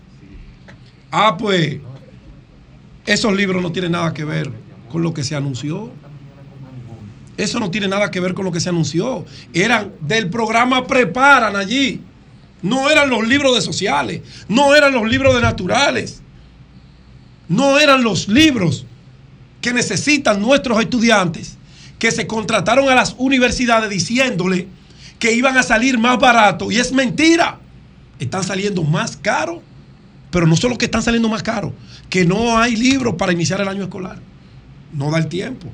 Entonces, don Ángel, yo humildemente, y puedo estar equivocado, que lo respeto, y usted lo sabe que lo respeto, le recomiendo sentarse y escuchar esos sectores. Yo tengo las cartas, Joan, yo te las mandé. La carta que el CONEP le mandó, la carta que le mandó Educa, donde le decía que él no podía hacer esa reunión ayer si no se resolvían los problemas y los cuestionamientos que estaban en torno al inicio del año escolar y al tema de la configuración, la realización de los libros de texto. te y acuerdas, usted Pedro? la hizo atento a usted, ministro. ¿Tú te acuerdas, Pedro? ahí la carta. Yo no me lo estoy inventando. Yo- Yo, no abro estos micrófonos para inventar nada. Eh, Pedro, ¿tú te acuerdas que yo hice un comentario una vez, que también Pablo yo aquí después cuando vino le preguntamos, diciendo que había serios problemas y que eso iba a impedir que hubieran libros para el inicio del año escolar? Y, Educación respondió que, que sí, que van a estar a tiempo. Pero él le acaba de comprar 250 mil millones, 250 millones de pesos en libros a, a- a una casa editorial donde él dijo que no le iban a comprar ninguna casa Él dijo que no, pero, pero por eso que eran las universidades. Pero hay una contradicción. Que iba a todos los autores que se Autores, que esto. Entonces, ahora ni hay libro. Se sigue haciendo lo mismo, pero los muchachos no tienen libro. Don Ángel, esto hay que darle una explicación, porque ahí está la carta del CONEP, ahí está la carta de Duca, no es Pedro Jiménez que se está inventando eso. Entonces, yo le recomiendo que se sienten las partes, que se sienten las partes. ¿Para qué? Para que se le busque una solución. Si las casas editoriales que históricamente habían participado son que tienen la razón, que busquen los libros. Si no la tienen, si la tienen las universidades, pero búsquenme los libros. Porque lo importante es, y lo peor de todo, que para el inicio del año escolar, Lea, para que me hagas la llamada, no hay libros escolares para darle a nuestros muchachos. Yo le recomiendo eso, don Ángel, porque usted no se merece salir de ese ministerio como han salido otros ministros. Yo quiero que me permitan llamar a don Juan Colón, que es un editorialista que pertenece a la asociación de los representantes de las casas editoriales, que conoce más a fondo que yo y me gustaría escuchar su opinión al respecto, Julio. Sí, sí, escúchame. Lo, lo- lo vamos a, lo vamos a llevar un poquito más adelante para que conversemos con él sobre este tema y también sobre el otro tema que trataste. Me gustaría, me gustaría escuchar una opinión como la de Omar, Osmar, Osmar Benítez. Sería interesante. En, en este, en este sentido, porque hay varios, Muy interesante. hay varios aspectos. Manegón te explicaba tempranito, con relación a esto, que en la República Dominicana no están la cantidad, por más cantidad de tareas al día, no están la cantidad de, ta- de tareas que se necesitarían con los niveles de rendimientos actuales. Él habla de 10 millones de tareas que se necesitan para eh, sembrar el maíz que se requiere. Eh, fundamentalmente estamos hablando de la alimentación de los cerdos, estamos hablando de la alimentación de los pollos. 4.5 a 5 millones. Entonces, que no, él no existe la cantidad de tareas en el país para eso. Dice, dice Manegonte, que serían casi 10 millones de tareas que se requieren eh, eh, para esos fines. Y bueno, eh, ciertamente, aunque aquí se haya fallado en algunos proyectos de siembra, que son iniciativas gubernamentales, ya aquí estamos hablando de otro nivel, de otra, de, de- de- de- otra cosa, porque están, está la tierra, está la oportunidad que tiene el Estado dominicano de, de hacer la inversión, están los financiamientos de, eh, que, que- que eso generaría, pero también está la particip- una cierta participación eh, privada, eso no sería un asunto que, que tendría el criterio político con el que se hacen eh, otras cosas. Eso es otra no. co- eso es una- Eh, ya, eh, ya estamos eh, hablando de un, pro- de, de- de un proyecto económico. Para fines eh, industriales, Para fines industriales. con- Ya no, el Bandex, con un un proyecto de Bandex. ¿Cómo con- se llama Bandex? con un Banco mer- de Exportación con un- Dominicana. con un mercado- O sea, un país que está creciendo a con un- escala internacional. con un mercado, con un mercado, Si se gar- concreta, con, es un con- con mercado garantizado. Pero el maíz es bueno para vendérselo a otros porque el maíz Señores, no sirve porque estamos importando casi 400 Eso no millones de dólares el maíz. Creo que tenemos, tenemos, tenemos el maíz nada más sirve si tú estás en sobrevivencia, pero si Ten- tú estás pero lo tienes ahí. en una condición de normalidad, don no Juan, comer don Juan. maíz. Es don Juan Colón. Don, don Juan Colón es, con él, sí. es- el presidente de la Asociación Dominicana de Casas Editoriales. Buenos días, don Juan. Buenos días, buenos días, Pedro. ¿Cómo estás? To- Todo muy bien por aquí. Aquí está en cabina José La Luna, Gicha Ede, Uri Cabral, don Julio Martínez Pozo y Jonathan Liriano. Nosotros quisiéramos, yo hablaba del tema del tranque que hay, la carta de Duca, y nos gustaría que usted nos haga un breve eh, análisis situacional de qué es lo que está pasando, si tendremos libros, si saldrá más barato o cuál es la situación real que hay ahora mismo con ese tema. Bueno, mira, en el día de ayer el señor ministro de Educación, Ángel Hernández, eh, convocó al Consejo Nacional de Educación, del cual forma parte el CONET y Educa. El, eh, previamente el CONET y Educa le enviaron una carta indicándole la improcedencia del tema que se abordaría, que era el conocimiento de los nuevos libros de texto, que es un invento del señor ministro, un invento que va a salirle muy caro al sistema educativo dominicano, porque se trata de, primero, de un desconocimiento de los libros ya elaborados. Primero, un sancocho de libros hecho por funcionarios, la mayoría de ellos, no, no por intelectuales, como ha dicho, porque son las casas editoriales las que se dedican a eso. Entonces, el, eh, el señor ministro, que no escucha a nadie por primera vez, no se escucha al CONEC, es decir, al Consejo Nacional de la Empresa Privada y Educa, Acción Empresarial por la Educación, dos instituciones que son paradigmas en el desarrollo y en el quehacer social de la República Dominicana y que son siempre escuchados por todos los sectores, pero este señor ministro no escucha a nadie, absolutamente a nadie, y violando todos los procedimientos decide aprobar unos libros que no están hechos, que no están terminados, que fueron mandados a imprimir, ayer lo aprueban, ayer aprueban el currículum con el que se mandaron a hacer esos libros. Escucha qué barbaridad. El currículum con el que se mandaron a hacer esos libros fueron aprobados ayer y ayer fueron aprobados libros que la mayoría no están, pero peor aún, ya una parte de esos libros sin ser aprobados se mandaron a impresión. Es decir, este hombre ha roto todos los protocolos, todos los paradigmas. Y para un poco situarnos cómo comienza la narrativa del señor ministro Ángel Hernández, recordemos que él comenzó por decir que el Estado se ahorraría 5 mil millones de pesos, lo cual constituye, no se, no se corresponde con la verdad. La única verdad es que estos libros que está mandando a hacer van a salir más caros, número uno. Número dos, que está mandando al zapacón 3.800 millones de libros que, los que están en almacén, eh, que estos libros que se están mandando a hacer lo ha, lo ha sancochado porque lo ha hecho en un tiempo eh, récord y que escuchemos esto, eh, es un, yo, lo que yo he llamado la gran estafa. Recordemos que el señor ministro, armando toda esa narrativa, mandó a hacer, eh, mandó a almacén a la periodista Yulisa Céspedes, eh, donde relata que una cantidad, cientos de miles de libros de la administración pasada estaban en almacén. Bueno, pues agárrense, mis amigos del Sol de la Mañana.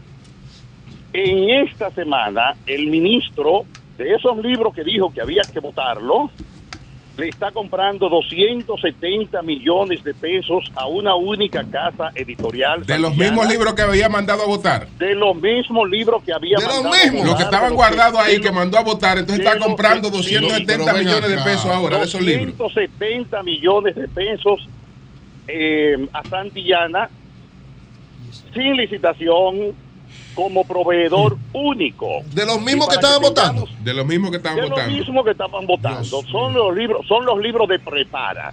En esta semana, el señor ministro le podemos hacer llegar más, más adelante. Mire, es una, el- es una, es, es una denuncia sí, grave, sí, Juan. va a tener que Juan, Juan, que Juan. Juan, si, si eso no es así, el ministro puede accionar contra, contra usted. Eh, Claro. ¿Usted está seguro de eso que usted está diciendo? No, no, pero yo le voy a enviar en un ratito, le voy a enviar en un Porque ratito. eso es grave, a muy enviar- grave. Eso es muy grave. Le voy a enviar el contrato, no, es que eso es público, señores. Le voy a No, enviar pero- el contrato firmado ya del ministro comprando los libros de prepara. Y esos ¿Cuáles libros, y eso, libros de y esos Prepara? libros de prepara fueron parte de lo que él votó, mandó a votar. Repito. No, está, sí, pero está de lo que la periodista Yulisa Céspedes, que duramos un mes, todos los medios de comunicación, hablando de esa barbaridad que se Claro, de votar libros. De votar libros. De, de que, de que se había comprado, y para que tengamos una idea, en la actualidad de esos libros datan de 1995. Bien. Es Bueno. libros totalmente desactualizados. Y sin embargo, un contrato de 270 millones, la gran estafa, que yo llamaría la gran Bueno, estafa que se le está esa- haciendo al pueblo dominicano. Esa denuncia es grave, ministro. eh, que espera- esperamos comunicarnos con él eh, directamente. Esperamos comunicarnos directamente con el ministro Ángel Hernández para que responda eh, esa, esa denuncia y que Mira. haga los planteamientos que le entienda. Bueno, bueno, bueno muchas gracias, don Juan. Muchas gracias. Muchas Bueno, gracias. cómo no. Ok. El cambio y fuera.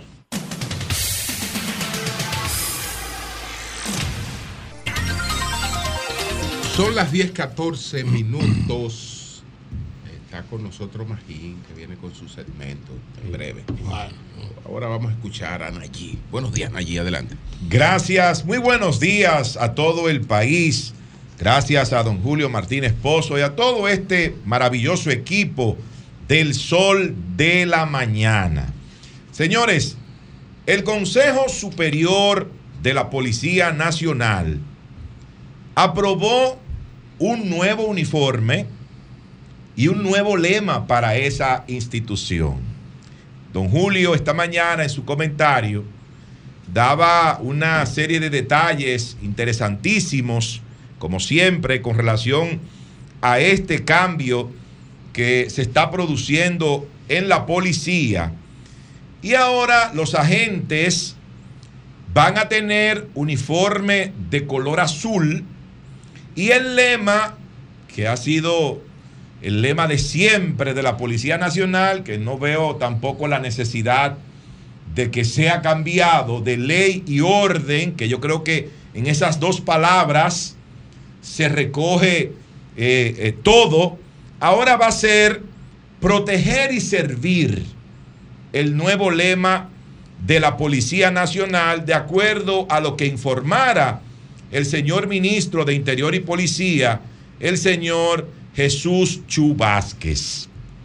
Ahora yo quiero hacer una serie de preguntas para nuestros compañeros en cabina y también para la gente que nos escucha en todas partes del mundo. El cambio de uniforme y el cambio de lema de la policía va a cambiar la mentalidad de los hombres y mujeres que forman parte de esa institución. Ayudará Va muchísimo. a cambiar su forma de pensar. Ayudará muchísimo. Va a cambiar su mentalidad. Va a cambiar su comportamiento. es fundamental para cambiarlo. Yo pregunto, ¿el cambio de uniforme y de lema le va a dar el entrenamiento necesario a esos agentes de la Policía Nacional? Primero para tratar con los ciudadanos cuando se presentan conflictos y también para combatir a los delincuentes. Ese cambio de uniforme y de lema le va a, proveer a ellos de las herramientas que necesitan para poder enfrentar eh, el delito, para poder enfrentar a los delincuentes en este país. Son preguntas que uno es, se hace. Así es. Y todo grupo armado, todo grupo militar, la base de su accionar ni siquiera son las armas, es la doctrina. La doctrina. Y si tú te pones a leer esa nueva consigna, está expresando un resumen de una doctrina diferente que cambia el modelo trujillista y actualiza a la doctrina de la Policía Nacional. Yo creo que la Eh, palabra ley no es trujillista en ninguna parte. Eh, tenía la palabra ley por y orden. Pero era por encima de cualquier cosa. Por el- Aquí es por- servir. Por, el contrario, por el contrario. No. por el contrario, Un cambio de por la- doctrina. Por la, fortaleza que tiene hoy, eh, es, es, es, es hasta nombre de, de- de- de formaciones políticas.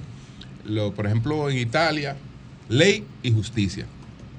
Y, vi- y- y vete a ver el nivel que tiene político, ley y justicia. Porque, ok, hablamos de la policía trujillita, pero ¿quién dijo que la policía la formó Trujillo? ese, pero- ese, ese, ese, ese fue el, co- el- el- Truji- Trujillo no hizo más que reproducir el concepto con el que se había formado la policía. Y todas estas cosas de origen fueron cosas bien estudiadas antes de Pero ser las sociedades cambian, las sociedades cambian. Pero- Mira, la- los grupos militares y policiales hacen lo que hacen los cristianos. ¿Tú sabes cómo, cómo comienzan su día? Con acciones para retomar y repasar la doctrina de ellos mismos. Quiero- sus valores, sus principios. Sí, eso es lo eso correcto. es fundamental. Quiero seguir Y cuando tú le cambias preguntando. eso, tú le estás cambiando Sí. la concepción. Tú le das una eh, filosofía. pero- pero Quiero seguir disculpan allí, preguntando. na- nada más, Adelante, y- y, me disculpan allí. Eh, yo, y tú sabes que lo traté en mi comentario, pero yo, yo lo que quiero decir, por un tema del país que somos, por un tema de eh, la cultura, del calor, de que tenemos un eterno verano, yo considero que por un tema de comodidad eh, para los policías, la modernización de la policía debe incluir totalmente la mejora en sus uniformes. No me voy a ir al lema, no me voy a ir al asunto del entrenamiento, creo que eso es otra cosa, pero sí el Eso uniforme acomodaría el trabajo de los policías, porque hay que estar debajo de ese chamaco de policía para saber el calor que son. Yo pregunto y sigo preguntándole a ustedes y al país, el cambio de uniforme y cambio de lema hace honestos a los policías que dañan a esta institución. Es un instrumento. Los hace honestos por el simple hecho de tener un uniforme nuevo y de tener un lema nuevo que no se corresponde con la institución. Pregunto también si el cambio de uniforme y de lema hacen que los policías apliquen de manera correcta los protocolos de actuación con la sociedad, con los, con los individuos de este país, con los ciudadanos de la República Dominicana. Entonces, uno se pregunta, ¿cuál es la necesidad de cambiar eh, el color del uniforme de la policía y cambiar el lema que ha tenido la institución durante tanto tiempo? Bueno, lo del uniforme, uno podría decir, tal vez quieren ayudar a algún compañerito, algún compañerito de la base o de, o de un dirigente importante del partido que pueda confeccionar los miles de uniformes que se van a necesitar ahora en ese cuerpo del orden para que cada miembro de esa institución, me imagino que tendrá por lo menos dos o tres uniformes, bueno, si es para ayudar a un compañerito, uno lo podría entender, tal vez, pero podrían ser grises los uniformes, no hay necesidad de cambiar el color ni de cambiar el lema. Fíjense ustedes que ha sido una, una forma fundamental allí de ha sido una forma de actuar. Fundamental en cualquier país del mundo. Se comienza hasta por ahí. Ha sido una forma de actuar de este gobierno, creer que con el simple cambio de nombre, con el simple cambio de un lema, van a lograr cambios en una institución. Y voy a poner ejemplos rápidamente para concluir. DGP, como se llamaba la Dirección General de Programas Especiales de la Presidencia. Ahora se llama ProPep, un desastre. Solidaridad, la tarjeta. Le cambiaron a Supérate. Un desastre lo que ha pasado con Supérate durante estos tres años. El tema de la Optic. Ahora se llama Optic con G. Oigan esto. Otro desastre. Otro desastre. Desastre. acaban de lanzar. República, no, pues, no, no, es ese que acaban de lanzar, es este que te voy a decir ahora. Tres años sin hacer absolutamente nada. República Digital lo convirtieron en el gabinete de transformación digital que durante tres años, Julio, todo el equipo y el país no hizo absolutamente nada y hemos retrocedido en materia digital en la República Dominicana. Así que yo quiero expresar de manera clara y contundente nuestra oposición al cambio de color del uniforme de la policía, al cambio de lema, ley y orden, que es el que se corresponde con esa institución en la República Dominicana, y decirle a aquellos que defienden ese cambio que quieren ahora hacer con esta importante institución del país, que el- la fiebre no está en el uniforme. Eso No, es parte, es parte. el problema de la policía Es parte. es de fondo, no de forma. Se está trabajando. Cambio fuera. Es parte. Ah, bueno, pues está con nosotros porque aquí no se escuchó nada. Aquí no se escuchó nada. Magín, buenos días, ¿cómo estás? Muy bien, muy bien, ¿y ustedes? Qué bueno. Magín, vamos a hablar eh, inmediatamente del presupuesto complementario. ¿Qué tú piensas del presupuesto complementario? Eh, bueno, aquí siempre se arma una laraca cuando se manda una modificación presupuestaria. Eso en realidad es un procedimiento normal, eh, porque el presupuesto del año se hace entre julio y septiembre del año anterior, muchas cosas van cambiando. Y el gobierno puede mandar no uno, sino todas las modificaciones presupuestarias durante el año. Puede mandar varias. Entonces, bueno, llaman la atención algunas cosas de, este presupuesto reformulado, que es la, la forma correcta de llamarlo. Eh, el déficit aumenta un poco, de 3% del PIB a 3.2%, o sea, eh, en términos de peso, el déficit está aumentando a, a unos 220 mil millones de pesos. O sea, eso significa que macroeconómicamente no tiene implicación, es más o menos lo mismo. Eh, ahora, cuando uno va al detalle, sí hay cosas que llaman la atención. Eh, por ejemplo, se logra el presupuesto de 3.2% de déficit, pero si los bancos no hubieran adelantado impuestos de 25 mil millones, el déficit implícito es 3.6, por ejemplo. Eso llama la atención. Hay un aumento del, del gasto público en, en casi 1% del PIB, eh, financiado en, parte eh, porque hay más ingresos, incluyendo los adelantos. El gasto de capital está aumentando como una forma de, y lo dice la carta de remisión, de dar un impulso fiscal. Eh, está aumentando de 2.3 a 2.8% del PIB. Eh, y bueno, yo creo que eso es bueno para la economía. Eso implica duplicar el ritmo de ejecución que, que se vio en el primer semestre. Entonces, yo me imagino que si pusieron ese monto es porque tienen eh, la certeza de que, de que van a poder duplicar el ritmo de, de crecimiento de la, de la ejecución del gasto de capital. Eh, obviamente yo creo que lo que refleja el presupuesto reformulado es un gobierno que está eh, tratando de hacer lo que puede.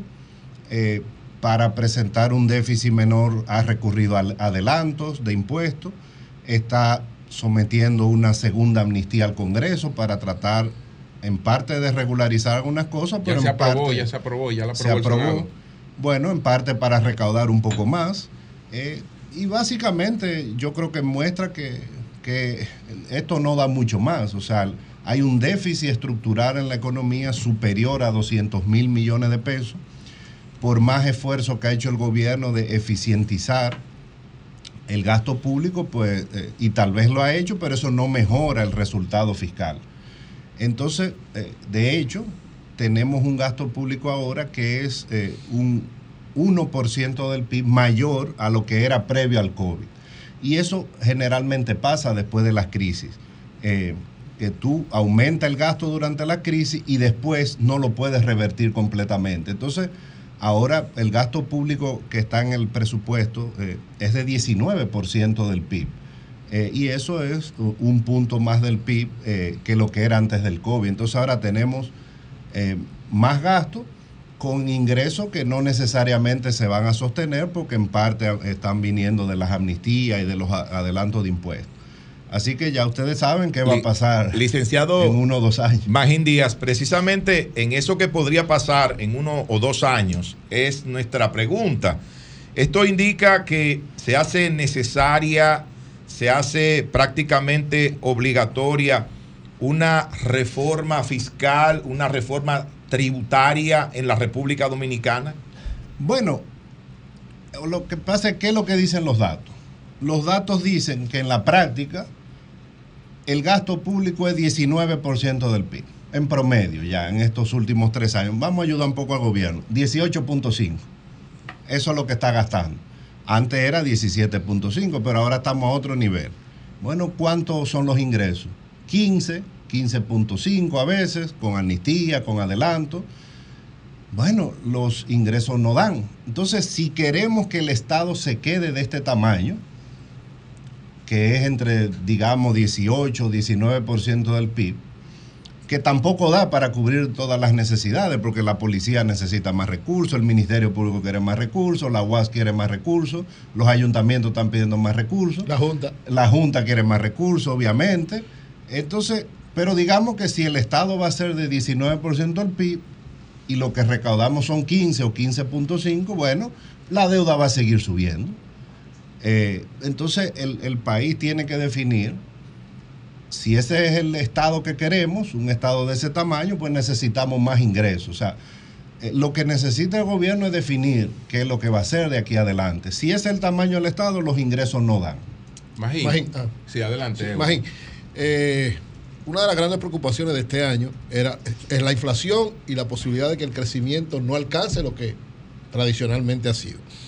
Con la inflación, el Banco Central ha estado diciendo bueno, que la tiene más o menos controlada, ha dado unos datos ahí. La tiene. la Y, tiene. sí, sí, más o menos controlada. Ahora, no tiene el mismo optimismo frente al crecimiento en lo que resta de este año.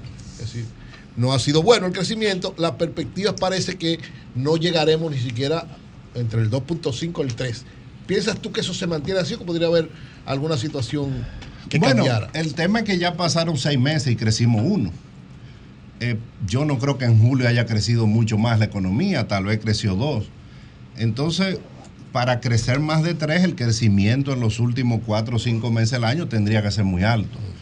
Entonces, ahora mismo, con los datos que uno tiene a junio, lo que uno ve es un crecimiento ah, que podría llegar al 2.5. 2.5. Eh, entre ahí, si llegamos al 3, tal vez sería un éxito. Eh, y por eso que el gobierno dice, bueno, vamos a, a ver si aceleramos el gasto de capital, que eso podría ayudar al banco. Entonces, eh, tristemente, o sea, manejar la, economía es difícil, hay disyuntivas, eh, había que atacar el tema de la inflación, eso no hay otra forma de atacarlo que no sea subiendo las tasas de interés y contrayendo la cantidad de dinero. Bueno, entonces la economía se ha desacelerado. Eh, Magín, ¿qué impacto pudiera tener en el crecimiento de la economía dominicana en el futuro, ¿no? cuando esas cosas se ejecuten? Eh, pues los acuerdos con la República Cooperativa de Guyana. Estamos hablando que el Estado dominicano eh, tendría una alianza estratégica en la explotación petrolera, que se me esta parte no, no la mencioné, la explotación petrolera, es decir, la República entre los acuerdos se le- la República Dominicana tendría posibilidad de explotación petrolera de una petroquímica, una, sociedad con una empresa petroquímica, una sociedad con una refinería y la cantidad de terreno que fuera necesaria para la producción de maíz que necesitaría la República Dominicana y parte de la región. Eh, Bueno, Guyana era uno de los países más pobres de América Latina, con una población muy pequeña, menos de un millón de personas. Y en el 2015 encontraron unas reservas gigantescas de petróleo que, que empezaron a explotar a fines del año 2019.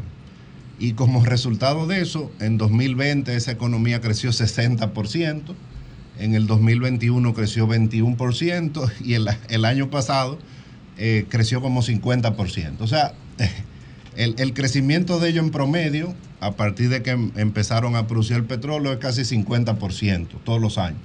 El de nosotros es bueno porque es es 5%. Entonces, ellos están creciendo 10 veces más. Eh, hay que ver el detalle de los acuerdos, yo creo que eso ayuda, sobre todo a largo plazo, buscar, eh, tratar de diversificar aún más la economía, eh, que ya no solo dependamos del turismo, de la zona franca o de las remesas, o sea, ese tipo de acuerdos ayudan, no restan. Obviamente el, el- el problema está en el detalle, cómo es que se va a implementar, qué es lo que vamos a tener que poner nosotros, si el sector privado va a tener participación o no obviamente teniendo mucho cuidado. Decía uno de los mejores economistas, profesor de casi todos los banqueros centrales eh, en la actualidad, que ya falleció, el economista Rudy Dornbush del MIT, decía que lo peor que le puede pasar a un país, que le podía pasar a un país en América Latina era encontrar petróleo.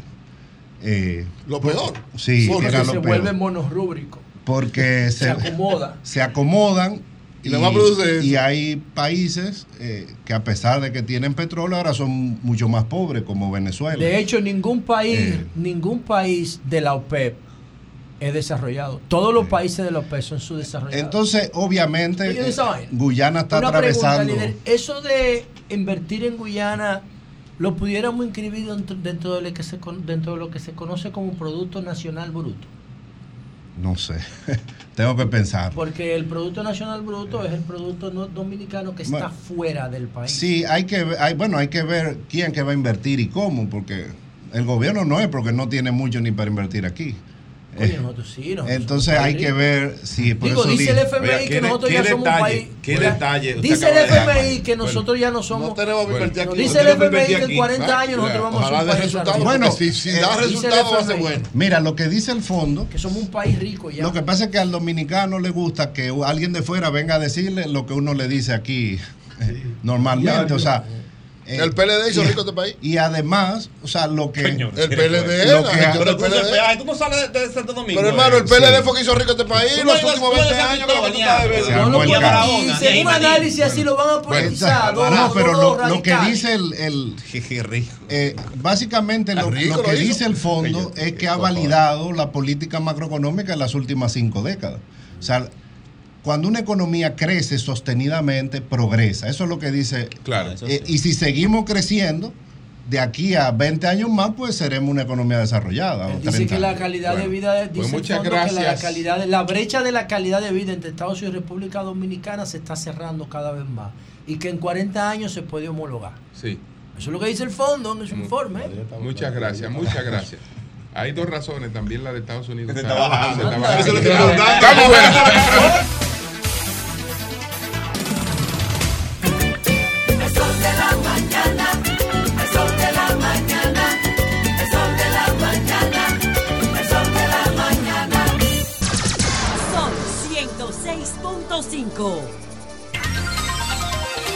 Bueno, señores, tenemos aquí la visita de don Alfredo Vargas Cava, eh, que es un dominicano, eh, tiene ya un tiempecito fuera del país, un poco más de 50 años fuera de la República Dominicana. Él es políglota, políglota, habla 10 idiomas Wow. y es Wow. Wow. intérprete oficial de la Suprema Corte de Justicia de Texas. Es un conocedor eh, de la historia eh, dominicana, bueno, de la historia de la isla, de los dos países que integran esta isla. Entonces, aprovechamos su visita para conversar con él. Eh, háblenos un poco de, para la gente que no le conoce, quién es usted y cuándo usted sale de la República Dominicana. Bueno, buenos días y muchas gracias Julio por invitarme. Eh, yo soy Alfredo Vargas Cava, ciudadano del mundo, literalmente, porque eh, tengo tres nacionalidades, me eduqué en cinco países, eso es lo que conllevó a que yo hable 10 idiomas, soy intérprete en 6 idiomas. La última vez que yo salí del país y no regresé a vivir, no me desconecté, fue el 12 de octubre de 1971, cuando, becado por el gobierno francés, fui a estudiar lingüística a la Sorbona, en París, y luego cambié a Besançon. En ese año nací yo, 50 51 años Sí. hace de eso. En el 51. Wow, sí. Cu- ¿Cuáles No, son los cuáles son los 10 idiomas que usted que usted domina? El español y también la variante del cibaeño. Yo hice, yo hice una tesis en mi licenciatura en lingüística sobre la I del Cibao. Sí. Sí. Eh, inglés, estudié en Estados Unidos. Eh, alemán, aprendí a los 12 años. Francés, estudié en Francia. Tengo nacionalidad francesa. Eh, italiano. eh, inglés, español, italiano. ¿Qué más me falta? Portugués, versión brasileña. También noruego, sueco, holandés. Estudié latín clásico, traduje los clásicos, y griego clásico, Wow. traduje el, el Evangelio de San Lucas, que originalmente se escribió en, en griego. En griego. Actualmente yo soy intérprete judicial, que requiere una especialización, desde hace unos 20 años en Texas. Perdón, perdón, perdón, es que decimos la cosa, señor Fichado. Que usted transmitió uno de los evangelios del griego. Que lo tradujo. Lo tradujo, que lo tradujo. transcribió. Del gri- lo transcribió, lo hizo la transcripción. Del griego a- y No, la traducción. El Evangelio de San Lucas. Del original. El original. Era en griego. Era en griego. Y usted lo, lo, lo tradujo del griego al español. Bueno, no lo traduje que se publicara, pero dentro de mis estudios había que traducir lo eh, el Evangelio de San Lucas. diablo. ¿Y usted lo hizo entero eso? No, yo hice, eh, por ejemplo, el inicio, el Magnífica, ese, engrandece mi alma, Señor. Eso eh, originalmente está en San. Lucas y en griego. Y eso está en griego. Sea, Entonces, increíble, yo estoy de acuerdo de todo eso. Esa ¿Usted, es la- puede, ¿Usted puede recitar algo del Evangelio de San Lucas en griego para la audiencia del programa? Sí, por Vamos ejemplo, ver, el Magnífica, que eso es en latín. Por ejemplo, Megaline y Hepsigemuton Kirion, Kaegalie Psentoneumamu, Opito Theontos Terimu, Oti Epeplepsen Epiteta Peinosin, Tesdules Autu, Idugara Potunin, Macariusin, Pasa Iskeneais. ¿En español ahora? Eso es, engrandece mi alma al Señor.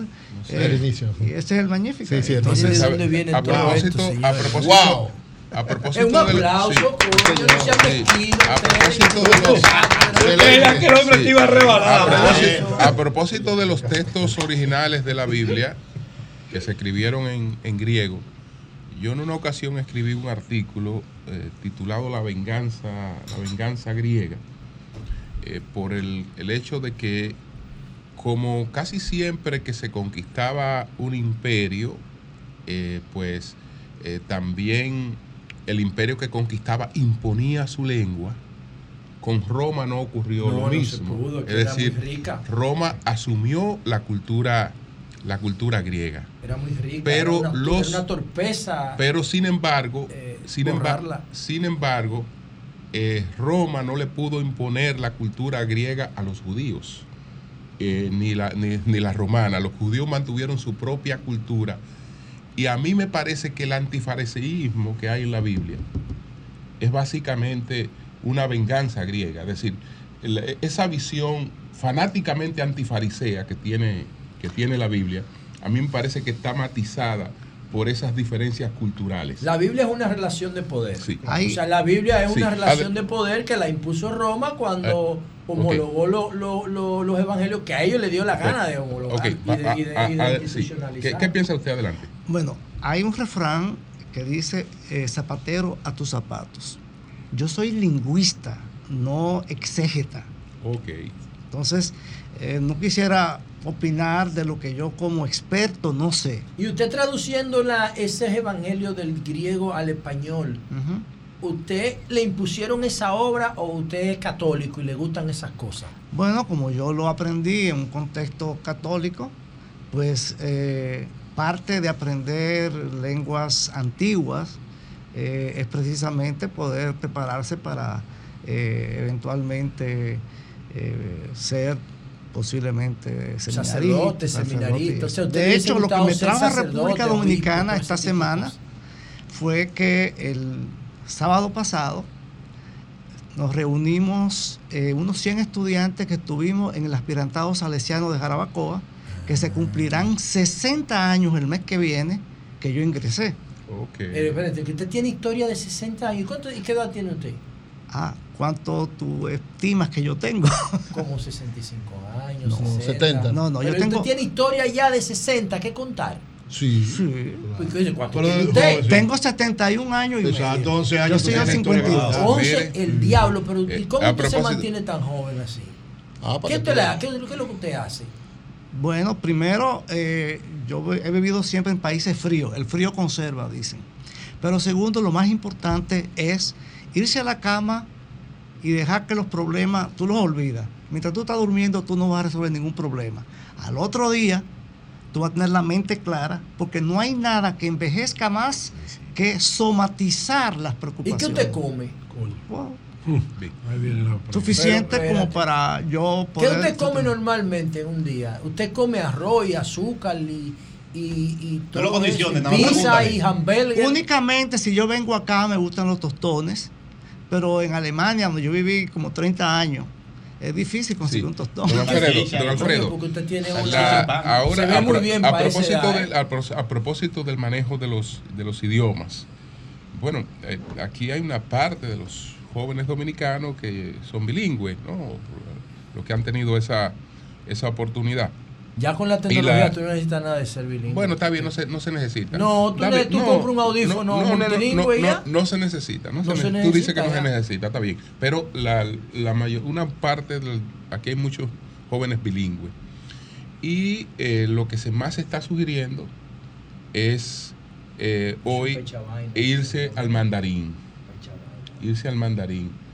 ¿Qué usted piensa del, del, man- del mandarín? Y, Y pregúntale del creol, que antes, nosotros deberíamos antes saber de creol que decir la Esto es- utilidad de hablar idiomas, Sí, hay que ver el contexto para qué uno va a hablar claro. y dónde uno vive. Eh, por ejemplo, yo soy una persona que cuando me gradué de lingüista, tengo dos licenciaturas y máster de lingüística general y aplicada en francés, eh, me pregunté, yo, ¿qué voy a hacer yo como catedrático en una universidad? Eso no me interesaba. Ni tampoco voy a, a dedicar tantas horas a estar en una clase. Entonces yo decidí, estábamos en los años 73, 74, que lo que dijo- decía Kennedy, no le preguntes a tu país qué va a hacer tu país por ti, sino que tú ¿Qué tú puedes hacer por por tu país. Y ahí comienza la fase Alfredo 2.0, que es cómo yo puedo devolverle a la República Dominicana lo que Estados Unidos becándome para ir a estudiar a Estados Unidos y Francia becándome para ir a Francia. Yo he sido el único estudiante que yo sepa que para comenzar la universidad el gobierno francés lo becó, estudiar lingüística. Entonces yo me veía en esa eh, disyuntiva. Eso llevó a que yo dijera, bueno, lo único que no tiene la República Dominicana es turismo. Estoy hablando de los años 73. Entonces me dediqué a viajar por 15 países para crear de cero la demanda turista para, para República Dominicana. Y si comienzo por ahí, será media hora. Ok, pero que- usted pero- usted habla pero- francés y usted habla creol también. Sí. Creol y Pero francés, le los dos. preguntaba, Le preguntaba, pero lo del sobre el mandarín, que eh, tiene alguna utilidad, cómo usted lo ve como idioma. Tiene mucha utilidad en el contexto geopolítico. Y comercial. Eh, y también, eh, pero yo diría que hay prioridades. Por ejemplo, hablar inglés es más importante de aquí. Claro. Eh, hablar francés o creol es importante también. Ok, no, pero se lo pregunto Eh, ya. te estoy oyendo, Julio. Sí, pero yo se lo estoy preguntando desde el punto de vista ya de las jóvenes que hablan el inglés. Sí. Pues por eso le dije que, Que que ya una que lengua, ya, que ya dominan una lengua, lengua. que ya tienen el inglés. ¿Cuál sería la tercera lengua? ¿Sería el mandarín? Eh, mira, lingüísticamente hablando, eh, yo, por ejemplo, cuando niño tenía como vecino chino de Taiwán. Y siempre oía hablar chino. Yo puedo imitar el chino.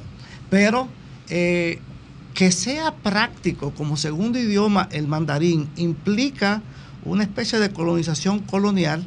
Ahora, lo que sí es útil es aprender a leer los caracteres chinos porque es común a 27 idiomas. Diablo, el mandarín es uno de esos gente. 27, pero el cantonés es un idioma diferente. Sí, así es. Entonces, yo diría que como lingüista, aprender a leer los caracteres chinos Es difícil eso. No es Eh, Eso fácil. es casi como la taquigrafía. Sí, bueno, es, es el lenguaje de imágenes, Lenguaje de porque imágenes. eh, los ideogramas chinos Es- son comunes. Son comunes. A 27 A 27 idiomas, Sí, pero idiomas eh, pequeños, extraños, culturalmente. No. De China toda mucho, papá. El japonés, por ejemplo, tiene tres, tres eh, alfabetos. Yo hablo un poquito de japonés. El haragana, kitakana y luego... Hay, un, hay un idioma que se llama Haragán y otro Kitakana. No, no es un idioma. un El alfa- dialecto. hay un alfabeto japonés alfabeto. silábico para palabras japonesas. Hay otro que es simplificado para que los extranjeros lo puedan leer y todo lo que tiene que ver con filosofía, shintoísmo y eso está en caracteres chinos. Don Alfredo, don Alfredo, ¿qué piensa usted de la situación de, de Haití? ¿Y cómo, cómo, qué soluciones ve para encaminar a Haití? Bueno, para que ustedes puedan entender mi punto de vista, tienen que saber que cuando yo me planteé eh, qué yo podía hacer para la República Dominicana y el turismo era la solución, yo fui la primera persona que en el año 1976 operó charter de Suiza a Puerto Príncipe.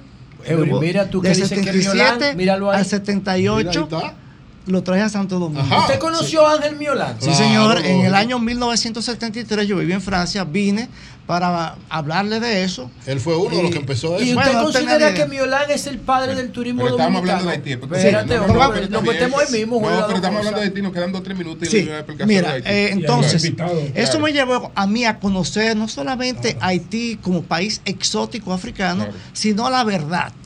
Y la verdad es que nosotros somos una isla de marca imperial. O sea, una marca es donde un marqués manda, como un ducado donde manda un duque. Entonces, usted me tiene que venir más a menudo este programa. la isla como frontera imperial Sí. data del siglo XVI. El El hecho de que yo, mi primer charter de Europa fuera a Haití hace Bosch, 45 Bosch. años, Sí. me llevó De a hacer lo que tenía que hacer tanto para Haití como para la República Dominicana. Nosotros sabemos que ¿Promoverlo nosotros- como un turismo común o no? ¿O No, con no. sus características particulares cada Haití en ese momento era un país exótico africano y lo que venía eran turistas suizos. Oye, esa vaina. Yo no podía traer turistas En el franceses. 70 y pico era eso. En el 76, octubre del 76 fue el primer charter. Ok. Pero sobre la situación actual, ¿qué nos dice usted? La situación actual de Haití, nuestra historia está mal contada. Ay, Por- porque eh, los intelectuales americanos y algunos europeos ahora. y algunos haitianos dicen una frase que es falsa, que es que el pasado colonial de los dominicanos y de los haitianos es el mismo. No, no es el Y mismo. no es nada más absurdo porque el primero de enero de 1804, cuando se crea el Estado haitiano, La primera república negra del mundo. Dejémoslo. Sí, adelante. Sí.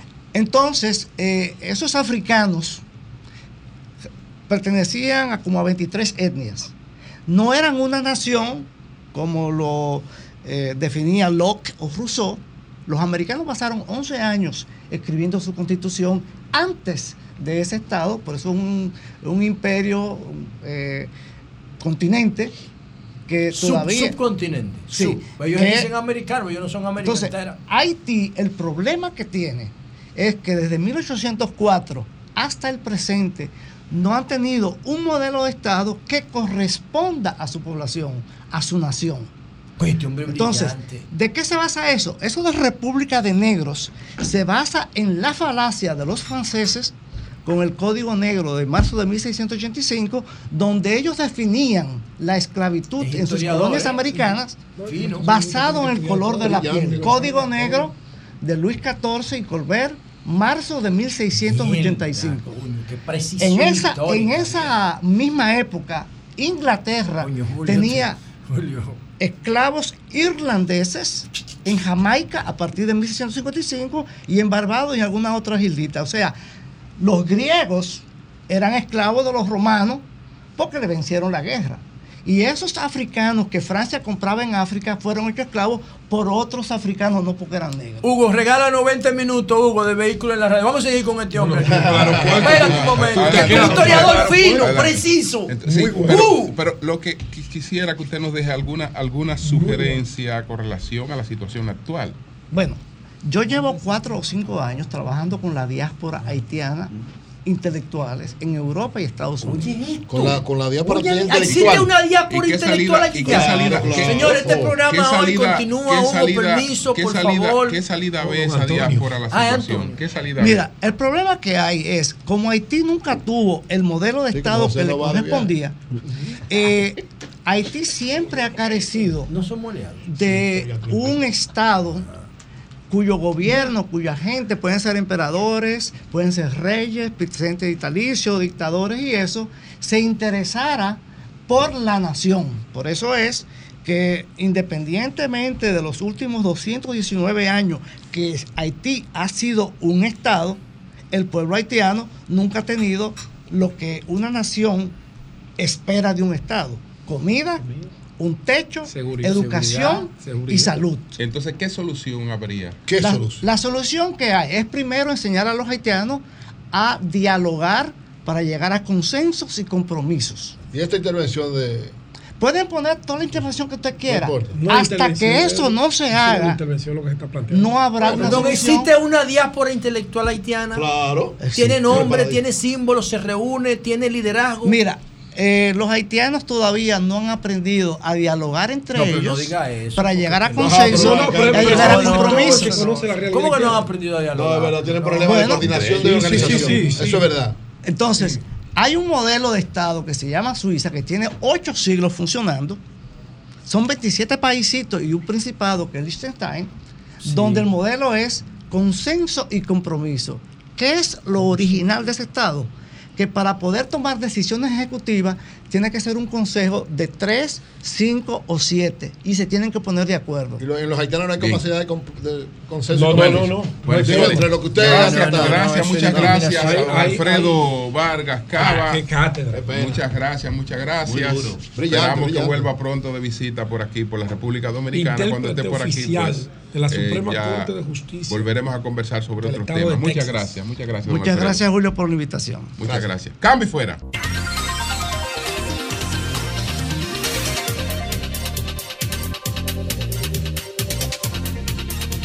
Antes de partir para el Aeropuerto Internacional de las Américas, vamos a conversar con Alexandra de Calderón. Ella es propietaria de un perrito que se llama Richie. ¿De un perrito? Nos habla de la historia. ¿Qué pasó con Richie? Ah, no sé qué pasó con mi hijo mayor. Hay varias cosas, pero él tiró mis animales de mi casa y yo no sabía esta cosa. Que lo, que lo ¿Él lo sacó. tiró? Lo sacó Sí. su hijo mayor. Sí. ¿Su hijo mayor lo sacó? Sí, sí, lo sacó en la calle el gato y todos mis animales tan viejos, 11 años que ellos tienen.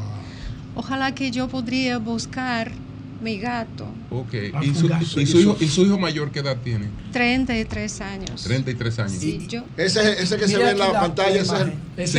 ese es Ricky. es Richie. Ese que Ese está Richie. desaparecido, Richie. Sí. ¿En qué zona? Ah, todavía él, él, él está afuera. ¿En y qué zona? ¿En qué zona él está? Ahora yo tengo información que él está en la zona cerca de Cabeza del Toro, Ah. Bávaro, Punta Cana, Verón. Pero antes él estaba cerca de Jardín Botánico. O aquí en Arroyo Hondo. Sí. Oh, Pero cuando mi ríos. hijo sabía que hay grande búsqueda, hay muchas gentes que quieren ayudarme y buscar mi perro, Caramba. bien, él tiró de otro lado mi perro. Entonces, claro que yo pido ayuda de todos los Sí, gentes hay una que viven recompensa. allá. El diablo, José. Sí, es una recompensa grande. 120 mil pesos. No, Ay. pero espérate. Sí, dice ahí. Sí, es es, cierto. es la verdad. Ella Dos mil y está- pico- dos mil ella quinientos está- dólares. Ella está, el- usted lo está dando por la. Muchachos, nos El vemos botón, mañana. el botón de pánico resuelve eso. Escúchame, señores. Eh, esta, esta, esta recompensa usted la está ofreciendo por la, la, la, la localización de todos los animales. No, No. es por, Por por, Ricky. el Por perro, Richie. por Richie. yo no tengo tanto dinero, pero hay muchas gentes que me ayudan con recompensa. Es, es dinero de muchas gentes que quieren ayudarme y ellos me dicen que vamos a poner 120 mil pesos para persona que puede ayudar a buscar. Algo a- importante, ¿por qué usted dice que el perro se desapareció del entorno de lo- del jardín botánico y ahora lo Está han visto por la zona de cabeza de toro y güey? ¿Qué tan confiable para que la gente, porque se va a poner todo el mundo a buscar a Richie ahora, Porque- ¿qué tan confiable es esa información? Eh, novia de mi hijo me escribe esta cosa. Porque La novia. Sí, yo no tenía chance, yo escribí a ella y yo escribo que si tú no me dices la verdad, dónde mi perro ahora, voy a mandar toda la información de ustedes, las fotos, todo en redes sociales. Ella tenía miedo y me escribe, mira, ahora tú puedes buscar él en la zona de cabeza del O sea, que toro". usted tiene algún conflicto con su, con su hijo y su Mm, pareja no. que usted cree que haya provocado que le haga- no, hayan hecho no, esto no su estaba perro? ni un conflicto y porque yo tengo mensaje de mi hijo y voz y cómo hablamos en WhatsApp, todo bien está. ¿Y por qué su hijo Pero, ¿Por qué hizo eso? ¿Por qué su él- hijo él- hizo él esto? está mostrando algún celo, Ah. alguna situación. Porque él, él sabe que le iba a dañar a usted con eso. Puede ser cualquier cosa, yo no sé que él estaba borracho, drogado o él tenía otras cosas. ¿Y qué puedo decir? Que también el robo de dinero de familia y se ¿Cómo, escapó del cómo país. es, cómo es la relación suya con su hijo? ¿Es permanente, es distante, es conflictiva? Estaba, no, estaba, estaba normal con distancia, porque... Distancia. Sí, ¿Por con qué? distancia, porque yo estaba como seis meses afuera del país para ayudar a mi papá. Él tenía su cirugía fuerte, él está viejo. padre. Sí, con mi padre. Y, y no sé qué pasó dentro de estos seis Usted, meses. yo veo que usted, Alexandra de Calderón, ¿ese D es por su esposo o no? Sí, sí. ¿Y, y a qué usted se dedica? ¿Se puede mi, saber? Mi ex esposo. Su ex. Sí. Usted sigue llamándose D. ¿Cuál es su apellido? Eh, mi apellido, Bueno. Alexandra Pionkova. Fiun. ¿Cuál es su nacionalidad? Eh, ruso. Ruso. Y entonces, Sí, ¿a qué usted se dedica? Más de 15 años yo vivo Yo aquí. Ah, más de 15 años. Bueno, señores. No, Julio, es para terminar. Miren, señores, esto es para que ustedes vean cómo los perros, los animales, son tan importantes en nuestras vidas. Claro. Miren cómo ella está emocionalmente afectada Sí, porque su verdad, perrito más de dos meses. más de dos meses. Eso es- Usted yo no sabe sé- que este perro para mí no solamente como perro, porque dos veces él salva mi vida en, en tiempo de... Ha salvado su vida dos veces. Sí, Oye, sí. eso. Es que hay en, una relación muy estrecha. en momento de pandemia, dos veces yo tenía historias cuántos ladrones querían robar mi cartera y atacarme. Y dos veces él me protege. Eh, eh, para mí es como... Bueno. ya saben todo el mundo en la zona de Higüey, de Cabeza de, Calderón, Toro, a buscar a Richie, que hay una recompensa de Nosotros- 120 nosotros mil lo pesos. lo por vamos día. a colocar en nuestras redes. para que Sí, yo lo voy a poner en mis redes. ¿Qué raza es Richie? Es un mestizo. Es mestizo, qué Bien, bien. bonito. Para que pueda co- colaborar. Bueno, doña, doña Alessandra, esperamos que localice su, Ojalá sí. su, su perrito. Muchas Bueno, gracias, señores, muchas gracias. Nos vemos 11 mañana. años. Desde Mañana Nueva York. estamos en Jalao. Mañana estamos con el sol. En de la Jalao, Nueva York. Desde Jalao, Nueva York. Así Ay, es que ay, Virgilio. nos vemos mañana en Jalao, Nueva York. Cambio y fuera.